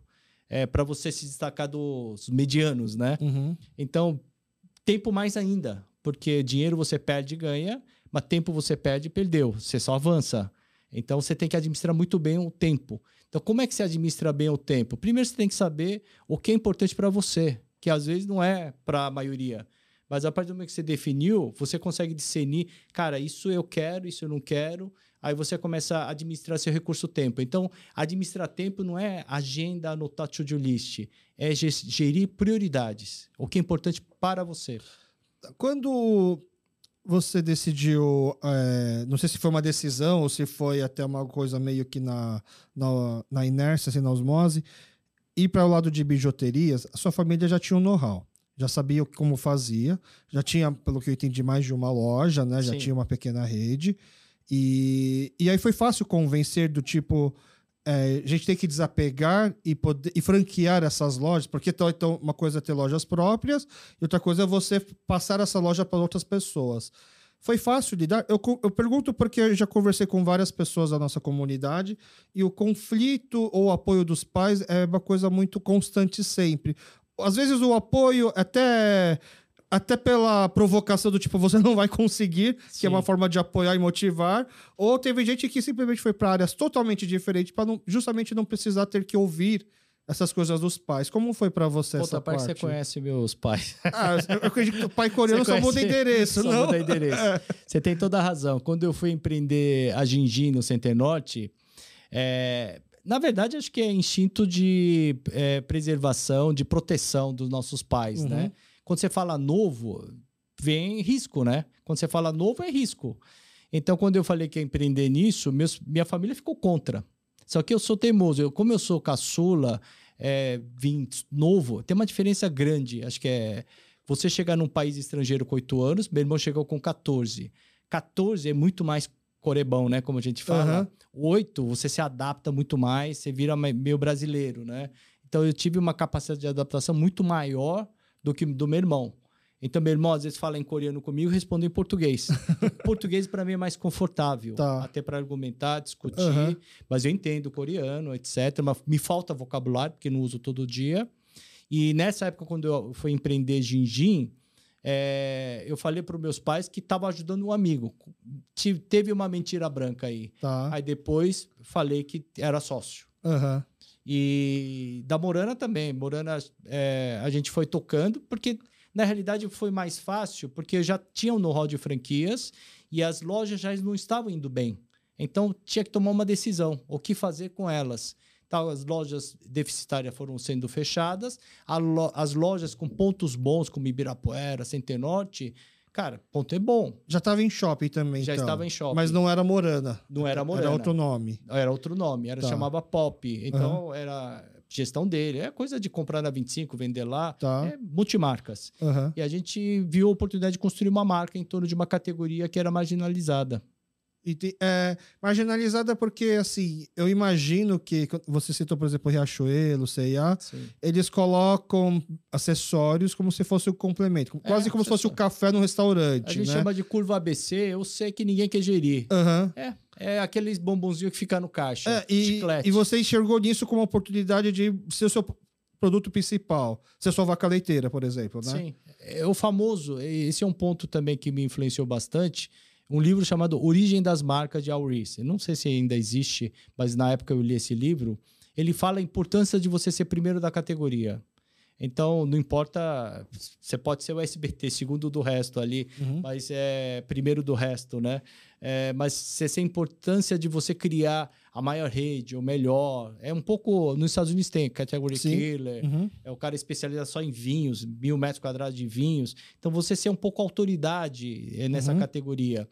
E você via que, se você chegar, se você sair na rua, todas as mulheres estão usando algum adereço colar, brinco, anel mas não havia marca. A minha mãe vendia é, bijuterias e as mulheres preenchiam na época cheque e nominal. Como é que chama essa loja? Então, eles, eles comprando, elas estavam comprando produto. Não marca. Não marca. Uhum. Enquanto já existia marca de lingerie, de sapato, de Mas roupa, ainda nada... não havia marca. Bijuteria. Falei, cara, tem oportunidade para a gente construir uma marca aí. E o que a gente fez.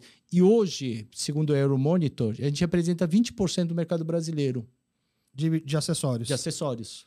E não era natural man, assim, manter o nome da loja que já tinha na família, porque já tinham alguns anos algumas lojas e agora é, é, um, é uma loja validada que vamos franquear do que começar uma nova marca do zero? Então, quando a gente começa uma marca do zero, o exercício que tem que fazer é, às vezes, você tem que destruir. Igual reformar a tua casa. Se você começa a querer aproveitar todo o layout, a porta, a batente, às vezes você não faz o que tem que ser feito.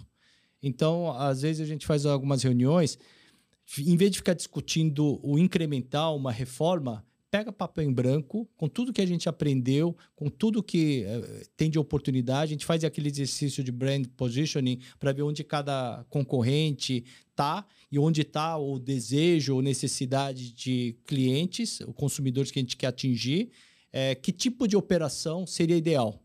Então, na verdade, é, é, uma, é um exercício de futurologia sem se prender. Ah, já tem um ponto aqui, já tem uma patente aqui, não queria perder essa mesa. Isso contamina, atrapalha o que deve ser feito. Uhum. Então, é como se você destruísse a casa, deixando o terreno, vamos construir a casa nova. A gente faz muito esse exercício. E como faz isso com a família? que já tem anos de loja de bijuteria. Na realidade, acho que como eu sempre tomei muito à frente, assim, de... É, um pouco de teimoso, mas eu nunca fui muito bagunceiro. Eu acho que nunca dei nenhum motivo em casa para as pessoas eu perder credibilidade. Tá. É, meus amigos eram... É, isso é um ponto importante. Eu, eu, eu não convivi com colônia coreana, é porque eu não frequentava a igreja e meus pais não tinham confecção.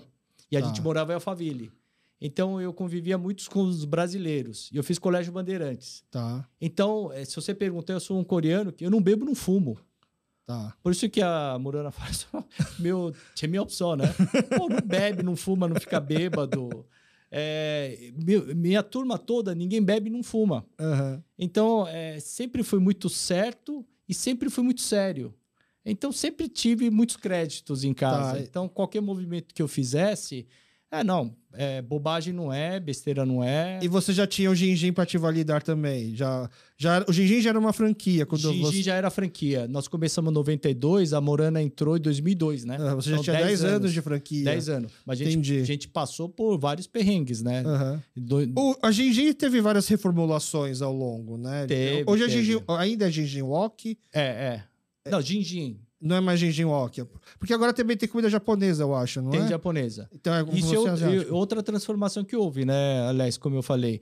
Já comida japonesa, quando a gente começou, quem consumia? Era a liberdade, gente Uhum. com renda, gente mais velha. Hoje, todas as classes sociais, todas as rendas. Uhum, Aí você pode encontrar uma temaqueria no posto de gasolina, Avenida Aricanduva, uhum. qualidade mais baixa, mas ok. Todo mundo come comida japonesa. Como bom futurologista, comida coreana vai chegar nesse ponto? Acho que já tá, viu? É, demanda que eu tô recebendo por ser coreano, onde eu como, o que que eu peço, de querer ir para a Coreia. É, se a gente montar aqui uma. Eu consigo encher, acho que um avião inteiro aí de, De gente pra que quer ir pra Coreia. Quer ir pra Coreia, quer viver Aham. a experiência. E, e, e conhecendo a sua veia empreendedora e conhecendo a sua forma de enxergar oportunidades, principalmente em momentos de crises ou desafios, eu vi uma matéria onde conta de um projeto seu em relação ao Airbnb, Ilha Bela, que também não podendo gerir, ah, ju- justamente, não, não conseguindo ser um, como é que fala? Um Host. Um host, no- nota, anfitrião. anfitrião nota 5, vo- Sim. você bolou uma maneira de ajudar essas pessoas que gostariam de ter seus imóveis com tendo mais é, eficiência no Airbnb, por exemplo. É, na realidade, foi uma necessidade. Lembra que eu falei Aham. que as oportunidades surgem para tirar dor ou é, é, oferecer prazer? É, é, nós temos uma casa na praia, em Ilhabela, que, é, como minhas filhas estudam de manhã cedo, é, Ilhabela, nada, nada, 4, 5 horas de carro. E segunda-feira, às 7 horas, tem que estar na escola. Então a gente começou, ia muito pouco. Então é, você usava duas, três vezes por ano.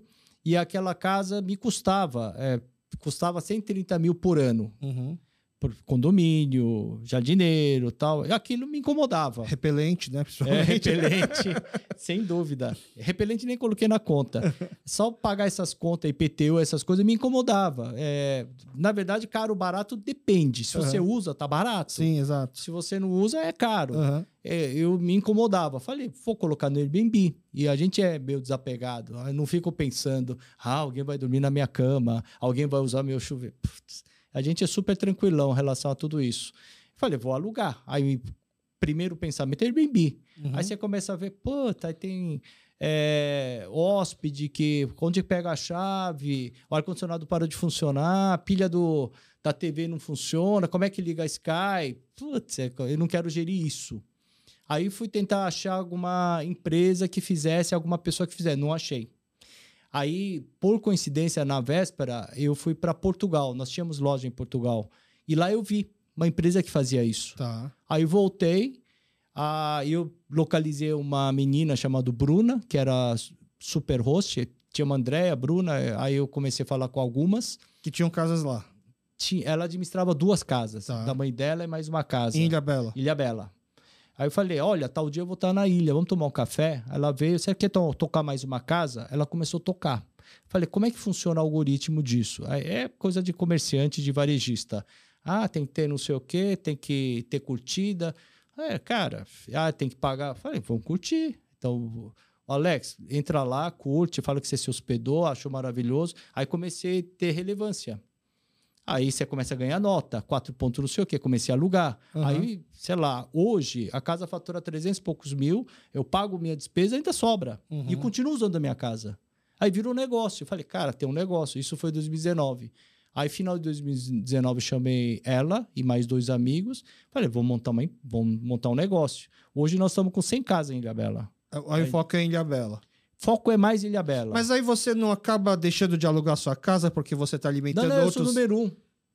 Eu Tá. continuo, porque... Então, então, na minha cabeça, de, eu tenho uma casa na Ilhabela. Ah, eu não vou deixar com o Jai, porque ele vai cuidar, mas ele vai favorecer a casa dele. Não, não, tá na plataforma, né? A gente, nós tiramos foto, a gente faz toda a gestão, Aham.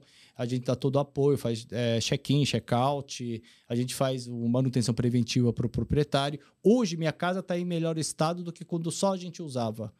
Internet não tinha, hoje tem, porque sem internet você não aluga. Na época, eu não uso, vou ter uma internet aqui, Uhum. eu ficava sem internet. E a casa está mais impecável porque tem gente cuidando da casa. A casa está sendo usada. Uhum. Então tem check-in, check-out. E isso vai expandir?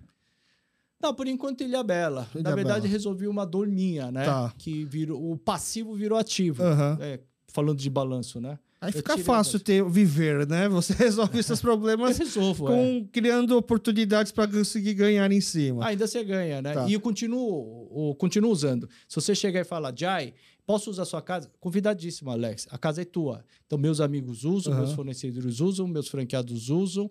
Não tô lá para ganhar dinheiro. Uhum. Mas eu não quero ficar pagando uma coisa que não uso. Se eu pagar e todo mundo usar, eu acho maravilhoso. Aham. Então, meus sobrinhos usam. O único problema, você tem que reservar. Tá. Eu não posso chegar agora, Alex, vamos descer. E eu não sei tirar se... o cara que tá lá já. É, não posso fazer Aham. isso. Então só tem que planejar novamente essa palavra, né? E, e esse. antes de eu entrar na Coreia, que eu, não- eu preciso perguntar, eu achei interessante você comentar algoritmo. Como é que funciona o algoritmo disso? Sim. Você, como varejista, de- é, não dá para falar que é a moda antiga, mas se você for comparar hoje shopping e vendas pela internet, são dois mundos meio que diferentes, né? Sim. É, vo- você começou a enxergar cedo esse- essa questão do algoritmo? Que existe isso? Num sho- no shopping não existe algoritmo, existe? É, na verdade, é, venda presencial, é, venda online tem informação até demais. Uhum. E de shopping a gente não tem tanta informação. É, a gente tenta cadastrar, mas é, a gente não tem tanta informação. Mas isso é uma discussão que vem vindo é, antes da pandemia.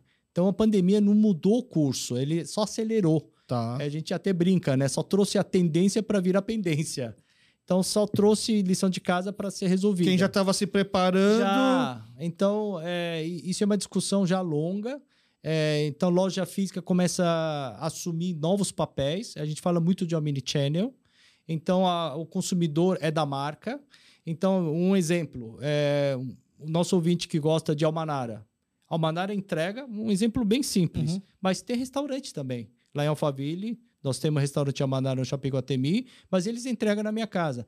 Tem dia que eu quero almoçar com você no shopping, é um momento propicia, cara, não quero convidar você para ir em casa, pedir. Uhum. Mas eu tô cansado de dia quente, trânsito, eu quero tomar um banho e vou pedir Almanara. Então eu peço Almanara, vou tomar um banho, quando eu descer do meu banho, tá lá meu tabule, minha Uhum. salada, ok.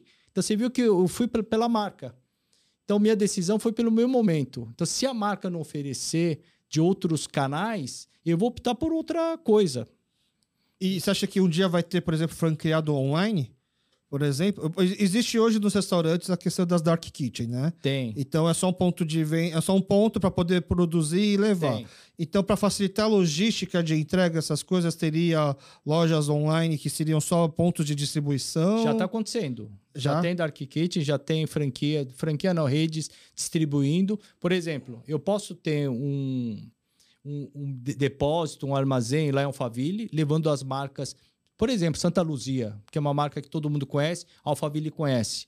Eu poderia fazer entrega de lá. Em vez de sair de São Paulo, Uhum. eu levo da curva ABC alguns produtos do curva AB, eu deixo lá num depósito. Em 15 minutos eu estou entregando bom vinho, bom whisky, boa fruta. De repente eu posso montar isso. Isso já, já existe. Mas isso não, coisas. não como franquia. Porque isso é, isso é uma coisa que é- dá para centralizar o controle de tudo. E aí você acaba tendo que repensar se vai, vai valer a pena Franquia. continuar existindo franqueado. Exemplo. franquia é, um, é, é um, uma opção de canal de distribuição. Então, tem coisas que é franqueável, tem coisas que não é franqueável. Sem esquecer que o franqueado é um atravessador também. Exato. É um mais eu um chegar, atravessador. aham. Mas na ponta ele entrega eficiência. Então, como eu te falei, eu tenho lojas em cidades, Barreiras, São, São José do Rio Pardo. Cara, eu nunca teria.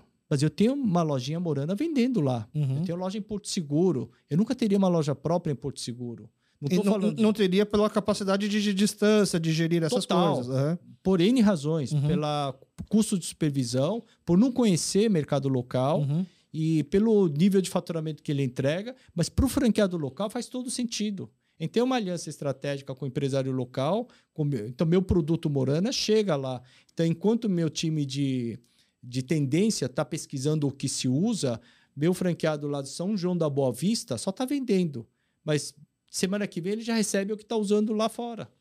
Então, esse trabalho é do franqueador. Então, todo mundo ganha, toda a cadeia. É, é porque, por exemplo, quando deu a pandemia, um amigo meu trabalhava na Cacau Show, né? Tá. E, e a pandemia foi pouco antes da Páscoa, né? Foi em Sim. março, a Páscoa Perderam em duas abril. Páscoas. É. E aí o que, que eles fizeram, né? Eles fizeram, montaram todo o e-commerce, que acho que eles não estavam tão preparados ainda. Aham. Então, quando eu, eu ia fazer a compra online, a rede já direcionava para a loja mais perto, para a loja poder separar o pedido e entregar. Então, meio que foi um serviço que a marca deu para a franquia, né? Do tipo a venda online, porque o franqueado. O- a franquia jamais teria. A, Então, o porque os canais se cruzam. se- Isso. Então, não sei se você já aconteceu e você visitando Multicoisa. Você vê uma peça, você já não pesquisou no Mercado Livre se está mais barato, mais caro? sim, sim. Então, isso acontece direto. Uhum. Então, você olha no mobile, vai retirar na loja, é o que você fez com o Cacau Show, ou você viu essa TV na loja e você pode finalizar a compra no mobile em casa, 11 da noite, antes de você dormir. Então, isso é o consumidor comprando de diversos canais que estão, estão se cruzando. Por isso que tem a importância de construir a marca e você tem que estar a um clique de distância do teu cliente. Uhum. Então, loja física acaba tendo o papel de depósito, onde ele vai só retirar, ou vai ter papel de showroom. Tem produtos que. O que, que loja física entrega que o online não entrega? Experiência da marca, hospitalidade. Isso eu não consigo entregar no site ou no Ainda, né? É difícil, né? Pode soprar um perfume, tremer, mas não é experiência física, sensorial. Porque eu acredito que, assim, vocês como... Betaverso. Exato, é. preocupado... Não Você, é a mesma experiência. você né? acredita no metaverso?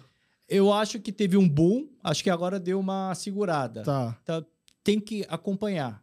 tá. Então, na realidade, quando surgem essas tendências, a gente chama de early adopters, né?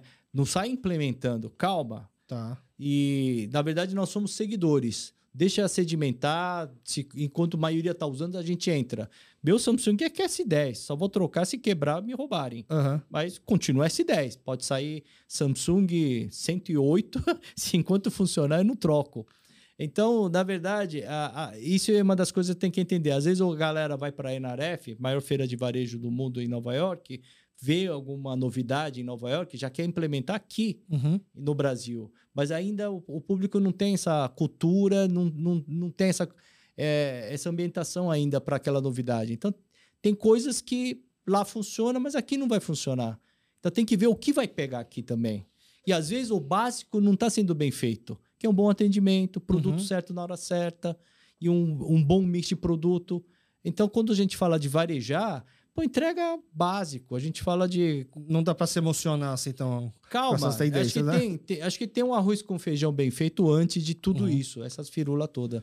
Falando em excursão pra Coreia, você acha que daria, não, não seria interessante levar pessoas da Associação Brasileira de Franchising pra Ah, Coreia? tenho pedidos. É, porque a Coreia é um país que vive muito intenso essa questão da franquia. Olha, não, me engano, se não me engano, Alex, é, Coreia estava em terceiro lugar, segundo, perdia dos Estados Unidos e da China, porque micro franquia é muito forte na Coreia. É, A leitura que eu tenho é que modelo de economia coreana são grandes corporações, né, igual do Japão. Uhum. Então você faz carreira em grandes empresas multinacionais como Hyundai, LG, Samsung, chega aos 40 e pouco, eu imagino, né? Aí é cortado, E aí você precisa. você tem que empreender. Então, o que mais tem é o, é o, é o cara que sai da empresa e abre uma franquia de frango frito. Frango frito, É, loja é o de que, é conveniência. que você vê em filme e é. Na verdade, franquia é um emprego. O cara Uhum. tá comprando um emprego. Exato. Às vezes o negócio na última linha pode sobrar é, nada, mas o folha que você economizou é aquele teu dinheiro. O que sobrou mais a folha que você economizou. Aquela é tua renda. Aquilo que eu perguntei no começo, existe uma associação dos, fran- dos, Franqueados. das- dos franqueados. É que eu vi na Coreia várias vezes protestos de franqueados contra a própria franquia, por conta Sim. de eles acharem que a taxa tá abusiva, por acharem que a política não tá legal, tá, ou eles estão abrindo muitas lojas uma perto da outra, por N motivos. E a Coreia, o pessoal já tem uma, tem uma predisposição a fazer protestos, né? Sim, Sim, sim. são bem mais organizados, é sentadinho, cantando música e tal. É, mas o, essa questão da microfranquia é tão, tão forte lá que você não consegue nem saber se é franquia o restaurante. Porque, é, minha mãe adora, minha- meus pais moram na Coreia, Sim. ela adora me levar quando tinha ao bar e restaurantes que, vira, que eram, são franquias.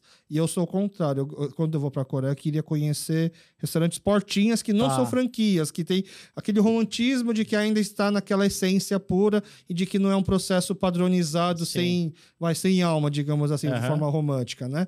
E aí, muitas vezes eu era enganado, porque eu achava que ah, aqui era Imone Kopchan. E mal sabia que Imone Kopchan rede. é uma rede, né? É. O Kop- Kopchan é a tripa da Tá. tia, por exemplo, né? E eu fiquei eu fiquei, fico na dúvida assim, se os coreanos eles gostam também de consumir a franquia, ou se é porque a franquia justamente é mais uma é uma oportunidade ou uma falta de oportunidade de outros negócios, então eles preferem empreender nessa forma de franquia. Ou se culturalmente, né, a gente lá é, é uma validação, né? Porque se a gente, no- aqui no, come- no começo da conversa, a gente fala, precisa validar um negócio para depois franquear. Então, se está franqueado é porque já está validado. Eu acho que vai um pouco nessa linha. Porque mesmo sendo um, um pequeno negócio, tem um- uma curva de aprendizagem dura. E maioria não sobrevive. Então, e o pessoal entra com dinheiro contadinho, né? É bala de prata. Cara, é preciso acertar, se não acabou o dinheiro, é, tem que sair de casa. Uhum. tem que tirar filho da escola. Então, acho que quando é franquia, existe todo o estudo de viabilidade, uma franqueadora séria. Então, ele valida, ele faz uma previsão de quanto você vai faturar, mostra o que vai entrar no bottom line. Então, você como empreendedor, se prepara, é uma escola. Uma boa franquia, você aprende a empreender. Então, eu acho que são riscos bem calculados. Tudo tem risco, só Uhum. que empreender independente, os riscos são maiores. E questão de abastecimento, vem um pouco tudo muito mais mastigado. A gente usa uma frase lá dentro, a gente é sofisticado no back para deixar simples na ponta. Então, para o franqueado, a gente deixa simples. Então, você pega uma- um franqueado montando a grill, ele recebe tudo porcionado. É abrir e fazer a finalização. Se Uhum. você pegar franquias americanas, Panda Express e tal, é, vem tudo pronto. Ele só finaliza, né? Pan- Panda Express foi uma inspiração pro Gengin? Também, também. A gente mapeou na época uma rede canadense, Panda Express, e a gente viu o número de unidades que eles tinham, uma inspiração. O que mais me inspirou na época, final de década de 80 e início de 90, foi McDonald's. Porque Tá. na época fast food estava muito na moda. Eu lembro quando abriu o primeiro Bob's aqui em São Paulo Lembra? e foi uma, foi uma festa, assim, eu a gente foi, foi lá conhecer o Bob e é, é nacional, né? Não é nenhuma franquia. É, Bob's é do nosso conselheiro Ricardo Bomeni, É, né? do é Rio, do né? Rio, do Rio de É, Janeiro. falaram né? que no Rio era uma febre, batia o McDonald's no Rio e abriu em São é Paulo, forte, vamos é. lá conhecer. A gente achou, meu Deus. Então é você vê é, reconhecimento da marca. Eu lembro quando chegou o Burger King aqui em São Paulo, aqui no Brasil. Tá. É, Tinha, vi- tinha uma lenda que não, não conseguia chegar antes por causa de uma hamb- hamburgueria no Center Norte que tinha um nome parecido já. Puta, não patenteado. lembro. Não, essa eu não escutei essa É. lenda. É. Bom, não sei se é verdade, mas eu também lembro. Demorou muito para chegar, né? Eu sei que tinha o BK no Shopping Ibirapuera. Esse sábado eu tava. Fila era gigantesca, tinha cordão de isolamento, de organizador Aham. de fila. Era duas horas de espera. Essas tinha- empresas americanas também podem entrar na Associação Brasileira de Pode? Não tem pode. problema nenhum. Por não Zero. Tá. A gente monitora, a gente Aham. acompanha. E a gente dá suporte também. Aham. Então, o BK que abriu no Ibirapuera, pô, duas horas de fila. No- na mesma hora eu peguei o carro, tinha aberto também no Shopping Interlagos. Fui pro Shopping Interlagos. Parede, parede, de parede com McDonald's. Vazia. Porque o público não conhecia o que era Burger King. Então era Aham. uma lanchonete Uhum. concorrendo com o Mac igual. Mas não conhecia. Mas Ibirapuera tinha conhecimento da marca. Então, essa é a força da marca, né? E o Burger King ele veio como ele era nos Estados Unidos, porque é, é normal, né? Eu vi até numa entrevista sua falando que é normal uma franquia quando vai para fora né, se posicionar num segmento um pouco mais acima, como se fosse um segmento um pouco mais luxo, sofisticado, para depois, quando for começar a expandir. É... Mas exatamente por causa disso. Porque quem conhece o McDonald's? Brasileiros que viajam para fora. aham, Quem conhece BK? Brasileiros que viajaram para fora. Então, você viu que Interlagos, que é um, uma região mais simples, a pessoa não teve a oportunidade de viajar para fora, então não conhecia BK. E o McDonald's de Interlagos foi, acho que, o que mais vendeu, vendia no Brasil durante muito tempo. Então, é, o McDonald's Marta, foi, é. foi o que mais. E era um coreano, né? Então, mas se você for olhar a estratégia. uma- A Marta, Aham. é, conheci ela também. É, você pega a McDonald's, eles entraram na Paulista, shopping de poder aquisitivo com renda alta. Uhum. Hoje tem tudo que é lugar. Porque já chegou na base. Mas Foi mais ou menos o que o Endes tentou fazer aqui, não deu muito certo, porque ele sofisticou demais já, no É, caso, né? Aí a execução, novamente. Então, é, a gente sempre fala que execução é arte. Uhum. Então, estratégia, projeto, aceita PowerPoint, tudo aceita, mas faz- tirar do papel, fazer acontecer é arte. A Pizza Hut também entrou, fez um barulho, Sim, e teve que repensar todo o negócio também, né? sim. Inclusive, quando o Pelé faleceu, eu lembrei que quando eu era criança, o nosso sonho de consumo, assim, como moleque, era a bola de futebol do Pelé. Porque é que, é que você conseguia, é quando você co- comprava não sei quantas pizzas, mais copo, mais refrigerante, você ganha, conseguia comprar mais a bola também. Então, você imagina a loja em shopping center armazenar essa bola.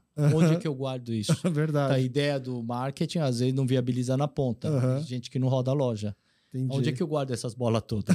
É verdade, né? Não dá para ficar enchendo na hora É. também. O... Eu vi uma conversa.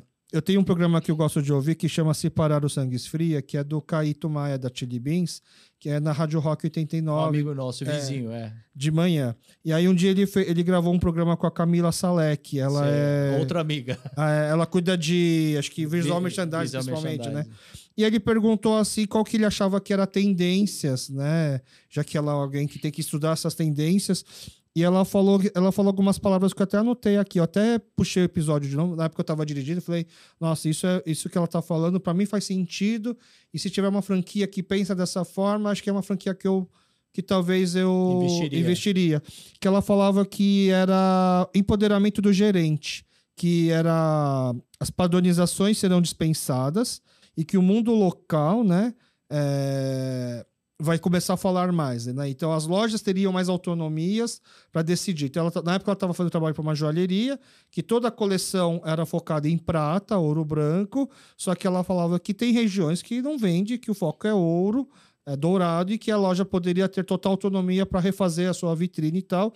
Aí o Caíto começou a bugar a cabeça. Não, peraí, a gente está falando que é, franquias e tal, a padronização, você sem padronização você não cresce.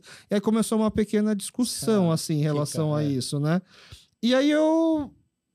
Essa palavra que ela falou, assim, da empoderamento do gerente, porque a gente- a gente estava fazendo um paralelo, assim, um conflito entre a diferença entre ser um gerente e ser um empreendedor, né? Que o gerente, em relação à galinha e o porco, né? De dar da própria carne.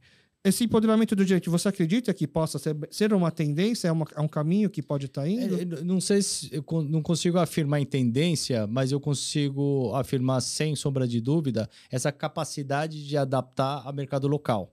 Existe uma estratégia global, existe uma campanha global, existe uma padronização global, mas é, localmente você tem que se adaptar ao mercado local, a famosa tropicalização. Uhum. Então, você vai no Starbucks, você come pão, pão de queijo, você não vai encontrar isso em outro Starbucks fora do Brasil.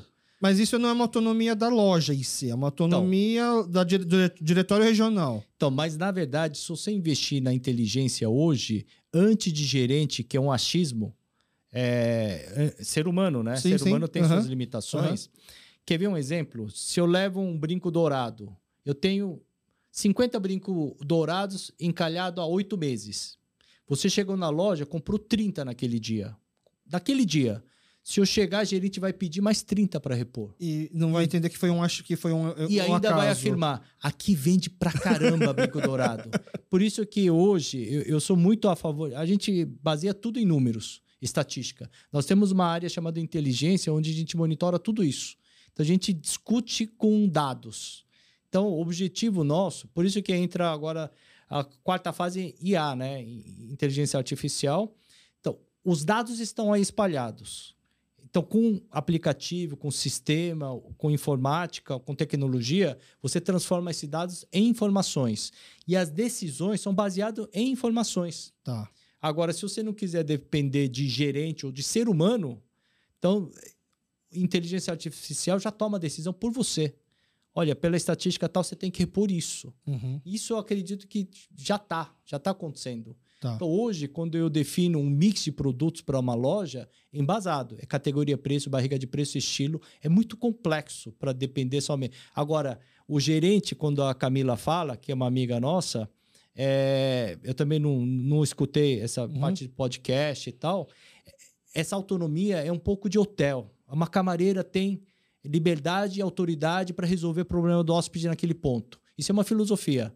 Isso Tá. a gente dá e tem que ser. Não é uma coisa, ah, eu só sou camareira, não é comigo. Ah, entendi. Sabe? É- essa autonomia, então, essa questão de puxar responsabilidade, cara, isso, isso é um desafio que nós temos, porque no fim do dia, nós estamos falando de pessoas. Aí nós estamos falando de propósito, engajamento, treinamento, tem N coisas ali. Porque aqui no Brasil, não só Brasil, Estados Unidos também, a gente tem um problema, varejo principalmente, é uma porta de entrada de muitos empregos. Se você for numa restaurante, é, uma festa de criança, pega a criança de 5, 6 anos, pergunta o que, que, que você quer ser quando crescer. Ninguém vai falar vendedora de shopping, vendedora de loja, queria estar trabalhando no Montanagrio. Ninguém vai falar isso. Então é uma porta de entrada de primeiro emprego. Uhum. Então é uma mão de obra que gira muito, não tem tanto engajamento, principalmente essa geração. Então buscar isso é um desafio. Eu sou muito a favor de deixar o sistema tomar essas decisões. Então investir em tecnologia nova. Eu tenho uma equipe de desenvolvedores lá dentro. Uhum. Então é não depender de achismo e é mais um achando ou depender de ser humano que a Entendi. gente falha. Não, é- contra números já não há tão É. argumentos. Agora, né? em termos de diferenças regionais, tem que existir. O meu mix. Ering é assim. Se você for na Ering do Céu Jardim, você vai ver camisas, camisas polos, mais é, monocromáticos. Vai na Ering da Zona Leste, mais coloridas, mais listradas. Uhum. Esses são gostos. Se você for para o Nordeste, camisas mais listradas, que é preferência local. E ela é uma marca que contém um mix de produto que consegue abranger Tem que fazer atender todo isso. mundo. Então você tem um mix amplo, cara, isso, essas categorias, essas características, esse estilo vende mais nessa região. Eu tenho lojas na Morana no Sul, que não posso falar que tem mesmo comportamento de consumo do que Rio, o Nordeste ou Minas. Uhum. Não seria inteligente da nossa parte perder essas oportunidades de venda, né? E eu- eu tenho a Eu impressão tô de achando que... que tô falando muito aqui, Alex. Imagina que é isso. Mas é, eu já tive reclamação eh, recentemente nos meus comentários do programa que eu tô cortando muito entrevistado. Então, Caramba, então eu vou falar mesmo pra você não me cortar. não, então, é por isso que eu tô até eh, deixando falar mais, assim, eu tô eu aceito eu aceito críticas de uma boa e a gente tenta melhorar. Foi até o meu comentário Bom, lá então pra vamos fazer resposta. temporada 1, temporada 2, temporada 3. O... Só para voltar agora em relação um pouco à comunidade coreana, até para te deixar o espaço para você falar também o que Sim. você gostaria de falar, de, de anunciar. É, eu acredito que a gente está naquela transição agora de muitas pessoas da minha idade assumindo os negócios dos pais, ou já, já liderando o negócio dos pais, ou até abrindo o seu próprio negócio, mas queira ou não com uma certa influência ainda dos pais, né? É, e eu, eu acho que é até engraçado. Outro dia eu estava conversando com meus amigos, todo mundo já com 40 anos, e a gente fala assim: ah, porque os adultos. Que é quando a gente quer dizer, na verdade, os nossos pais que já Sim, têm sim, 60, sim. 70 anos, que a gente já é adulto, né? Claro. Mas parece que do lado deles somos eternas crianças. Você falou que você conseguiu resolver isso de forma de uma certa forma porque você tinha credibilidade, porque você não aprontava, não fumava, não bebia e já tinha 10 anos de uma franquia própria.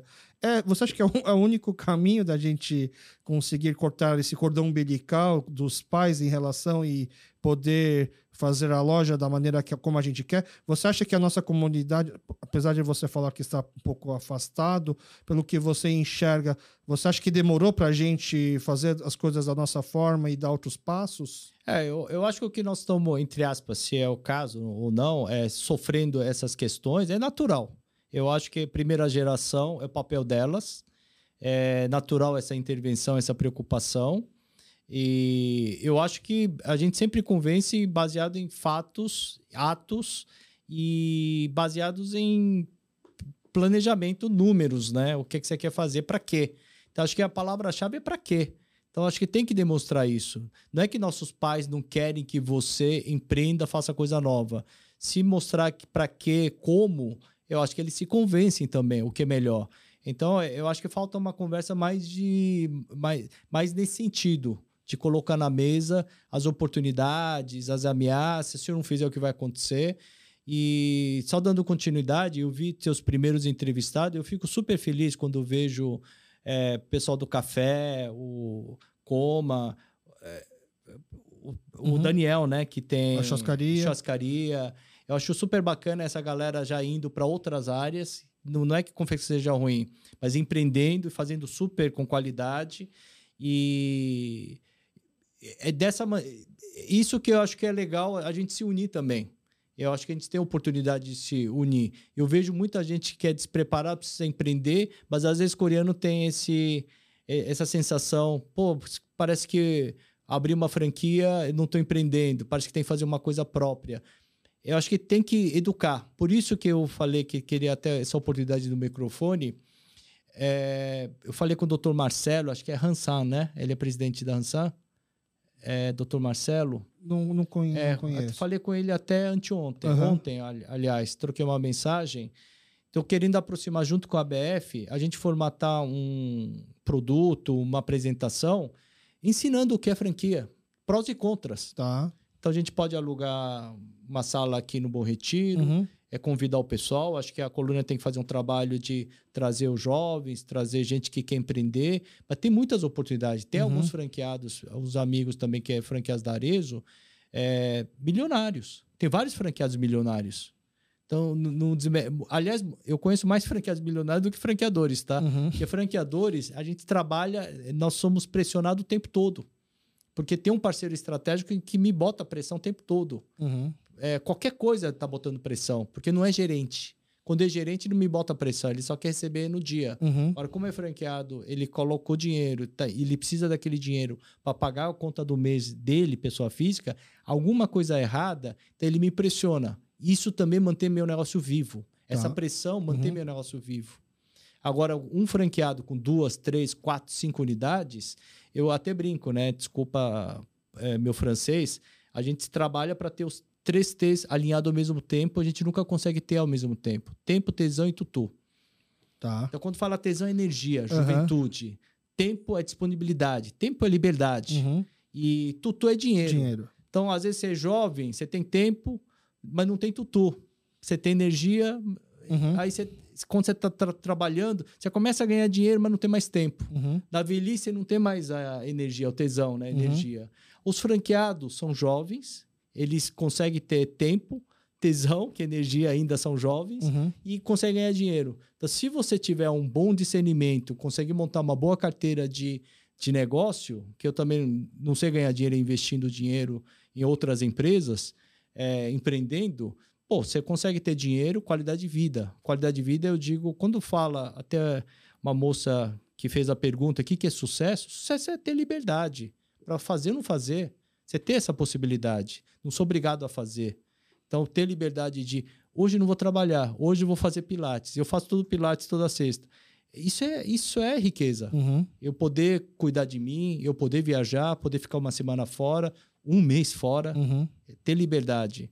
Então, eu, eu acho que se você montar uma boa carteira de bons negócios, você trabalha, mas você consegue. Porque você não trabalha tudo. Você não Uhum. tem que ir lá buscar o peixe na, de madrugada. Pô, o pessoal de logística entrega. Tá. Você tem uma força da marca.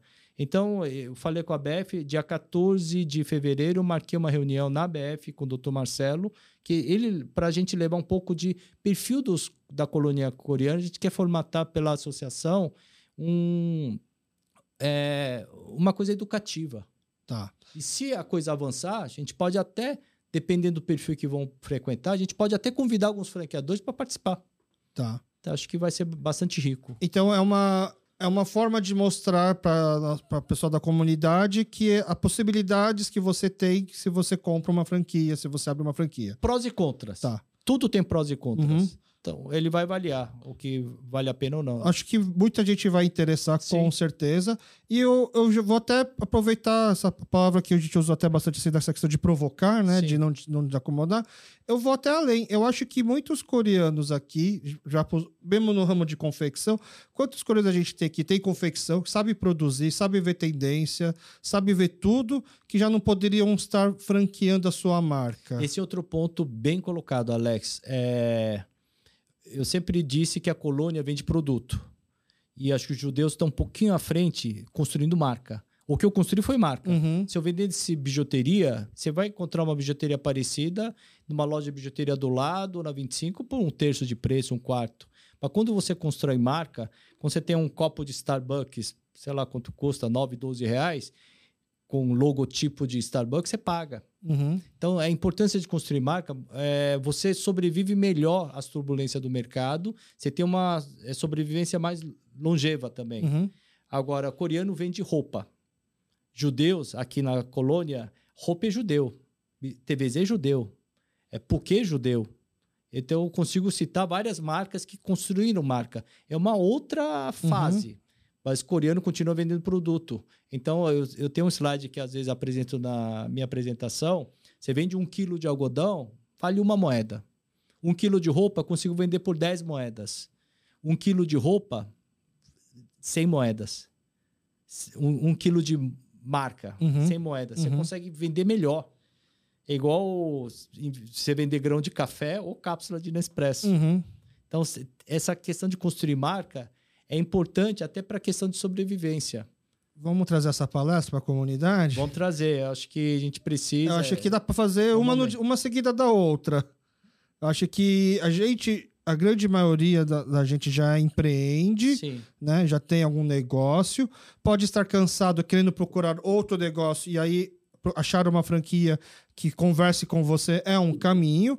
E tem o pessoal que já tem, é, já tá muito feliz eu com acho que o é outra palestra, é. É, eu acho que dá para fazer um outro. E eu acho, aí é um chutômetro, a gente pode até, depois você me passa dos números, que vai ter muito mais interesse do- por parte do, de perfil da- do meu perfil de Estudo de franqueabilidade. Exato. Inclusive, não só colônia coreana, muitas marcas, que eu não vou citar os nomes aqui, que você conhece há décadas no mercado brasileiro, eles já nos procuram para entender o que é franquear. Uhum. E como rede própria, é, olha a vantagem de franquia, sem querer vender o sistema, né? Durante a pandemia, os franqueados foram meus é, quebra-ondas. Então, o impacto de, é, eventualmente, lockdown, etc., franqueados absorveram. E o fato de eu fechar algumas lojas durante lockdown foram repostas com repasse em novas lojas. Então, eu entrei com. eu- Hoje, 22, eu estou com quase 300 lojas. Há três anos atrás também estava isso. Então, eu repus Uhum. números de lojas que fecharam com novas lojas, o repassei, e a gente tem um instrumento de repasse. É igual trocar os soldados na trincheira que está cansado, entra um soldado novo, né? Então, o franqueado às vezes está desgastado, puta, não aguento mais, mas a uni- o ponto é bom. Aí o cara vende. Por isso que dá a impressão que a loja nunca fechou. Nunca fechou. Então, franquia permite isso. Agora, eu tenho amigos que têm marcas grandes aí em shoppings, reduziram drasticamente o número de unidades. Porque não tem esse instrumento de repasse, não tem novas lojas e é rede própria. Uhum. Então, eles sofreram é, na carne, né? Uhum. Então, eles foram impactados, saíram com dívida. Uhum. Eu não saí com dívida. Agora, alguns franqueados saíram com dívida. Mas aí é parceria. Eles não estão sozinhos. Estamos juntos. Então, a gente cria medidas para recuperar essas unidades. Então, ele não está sozinho. Então, juntos na alegria e na dificuldade. Uhum. É, a, gente acabou de fazer a 60 anos de Seria uma ideia bacana. É. Acho que tem, Acho tem um painel para falar com potenciais franqueadores. Exato. E acho que a gente já tem Boa. marcas aí que já são, já são mais consolidadas, Total. que só falta um pequeno empurrãozinho para ir para esse Boa. lado. Anotado. Assim que sair, vou anotar. Tá. Bom, a gente já tá estourando o tempo. Já estouramos, Já né? estourou o tempo, mas não tem problema. A gente vai para a reta final agora, que são as indicações. Eu peço, por favor, antes de você sair, três indicações. Uma, o que você gosta de comer e aonde. É, o tema é comfort food, então Tá. não precisa ser necessariamente comida coreana, mas alguma coisa que te. mo- Momento de prazer, você procura essa comida. É, o que você tem assistido ou já assistiu ou recomenda as pessoas assistirem nos- nas plataformas de streaming, conteúdo coreano ou não, conteúdos que você gosta ou que seja da sua área de especialidade. E se conseguirem um dia te botarem numa sala de Noreban e falar, trancarem a sala e falar, você só sai daqui se cantar uma música, que música que você cantaria? Vamos pela parte mais fácil, de comfort food. É, eu gosto de comida italiana, então massa, pão, isso eu adoro. É, gosto de beliscos, é, comidas simples. De, então, é, como eu não frequento o Bom Retiro, também não conheço aqueles restaurantes novos tal. Eu conheço os mais conhecidos, né? Então, Daré, Uhum. é, Salchon, aí eu frequento e co- eu peço coisas simples, né? Até vi você na outra entrevista falando do pé de galinha. Essas coisas eu também não sei comer. eu não tenho colhão para comer isso Tá. também.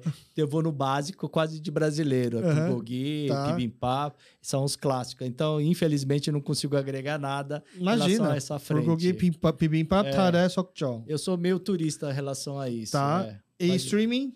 a streaming, eu assisti recentemente um filme chamado Remember, que eu gostei. É, do Netflix, Narco Santos. Tá. Você assistiu? Sim, assisti. É muito bacana também. É de- é empreendedor coreano, é né? um empreendedor coreano que foi recrutado pela inteligência Aham, coreana para capturar um coreano traficante, acho que é Traficante. indiana. É bem feito. Eu gosto de filmes que passaram lá, sabe? Tá. Então, eu achei bacana. E recentemente, acho que a lição, que é aquela coisa sempre de vingança. Vai sair É a meio segunda caricata. parte Ah, em é? breve, é. É, imaginei, é. Uhum. Mas é, um- é uma coisa mais simples, mas de diversão, né? Sim, é sim. pra relaxar. Aham.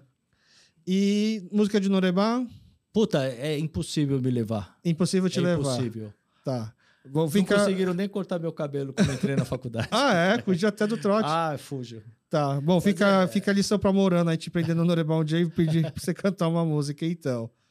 É, mais uma vez, muito obrigado por ter vindo, muito obrigado pela sua participação, pelo seu tempo e por tanto ensinamento aqui pra gente. Muito obrigado pela oportunidade. Parabéns pelo programa. Fanzaço aí. Esse, mais sucesso ainda. Obrigado, Alex. Obrigado. E muito obrigado para você que ficou aqui com a gente até o final. Nos encontramos novamente numa próxima terça ou em qualquer momento em algum episódio de One Plus One. Por isso é importante você se inscrever nas nossas redes sociais e no nosso canal no YouTube para poder receber a notificação de quando sair um programa, tá bom? Muito obrigado, valeu. E esse foi mais um episódio do KyopoCast. Espero que tenham gostado e muito obrigado a você que ficou até o final. Por favor, deixe seu comentário, críticas e sugestões nas nossas redes sociais, Facebook e Instagram, arroba Kyopocast, ou mande um e-mail pra gente, kyopocast.gmail.com. Muito obrigado e até o próximo episódio.